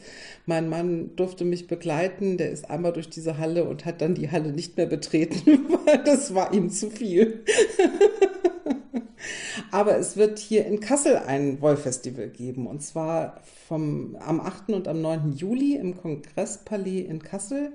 Äh, Die Ausstellerliste ist gut gefüllt. Es soll wohl auch eine Spinnvorführung geben. Also die haben sich wirklich ganz toll um Programm gekümmert und äh, der Eintritt ist sehr erschwinglich. Bin da sehr begeistert. Fünf Euro kostet es, wir können es ruhig sagen. pro Fünf Tag. Euro kostet's. Also Düsseldorf ist, da gibt man mehr Geld aus, damit man Geld ausgeben darf. Ja. ja. Ich freue mich auch total aufs Wollfestival. Und wie gesagt, ich habe meine Karte für Samstag schon gekauft. Ja, Oder bezahlt. Ich weiß gar nicht, ob ich die dann noch per Mail zugeschickt bekomme. Ich weiß gar nicht. Bezahlt habe ich sie jedenfalls schon. na immerhin. Ja. Ja, muss ich noch, aber Vielleicht in meinem Spam-Ordner nochmal gucken. genau. Ja. Ähm, okay, und dann darf ich heute schließen. Äh, ich mache ein klein bisschen Werbung für die Annäherung in Berlin, in Bielefeld. Ähm, die Annäherung ist äh, auch ein Nähtreffen, ähm, mal entstanden für Nähblocker, also die war mal so ein Blockertreffen quasi. Und äh, die Anmeldung läuft über Instagram, über die Alexandra Gerol, die habe ich euch in die Shownotes ähm, gesteckt und es sind noch ein paar Plätze frei. Nicht mehr so viele, aber noch ein paar, deswegen dachte ich, darf ich es heute mal erwähnen. Aber es kann natürlich sein, wenn ihr das hört. Wir nehmen schon ein bisschen zeitig auf, dass eventuell die Plätze schon alle weg sind. Aber dann behaltet den Account von der Alexandra Gerull im Auge, wenn ihr mal an so einer Annäherung teilnehmen wollt, weil die sagt relativ schnell Bescheid, wenn sie wieder eine neue organisiert und dann kann man ihr, dann hat man das quasi schon gesehen und dann kann man da relativ schnell ihr schreiben, ich habe auch Interesse, darf ich dabei sein. Und dann nimmt sie einen damit auf. Genau. Und es findet auch in der Jugendherberge in Bielefeld statt. Also, genau, nur der Hinsicht nicht von der Jugendherberge, sondern von ihr organisiert. Ja, Mensch, Petra,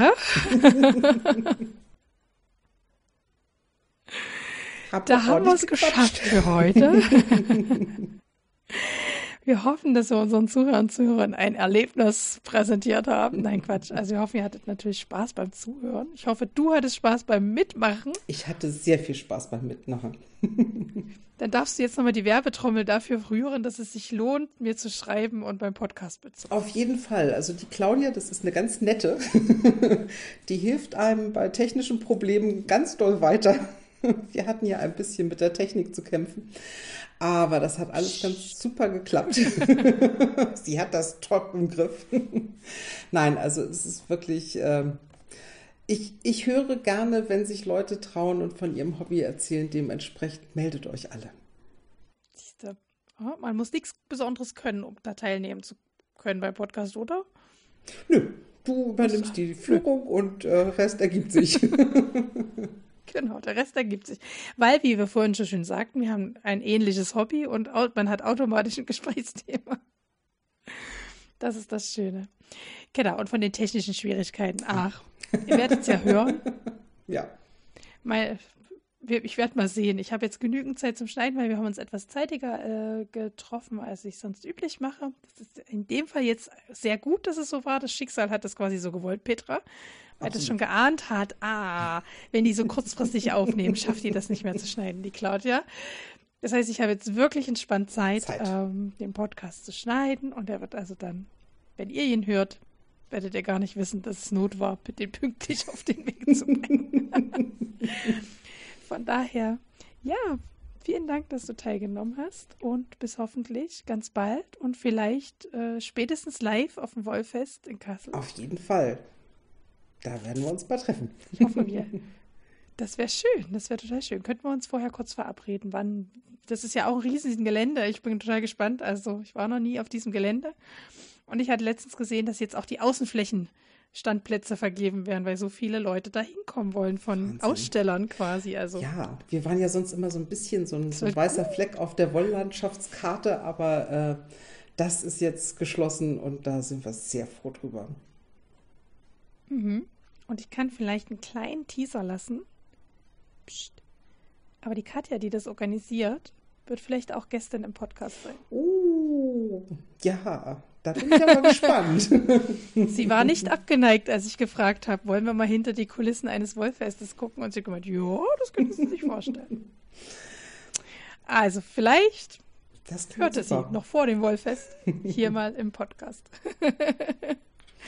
Ihr seht, wir sind alle mega aufgeregt, weil hier noch nie ein Wollfest war. Also von daher. genau. Ja, dann bleibt uns nur, uns zu verabschieden ja. bei den Zuhörern und Zuhörern. Schön, dass ihr es bis hier geschafft habt und äh, wir hoffen, dass ihr, ja, dass wir euch ein paar schöne Stunden machen konnten. Das hoffen wir, bis ja. Bald. Tschüss. Tschüss.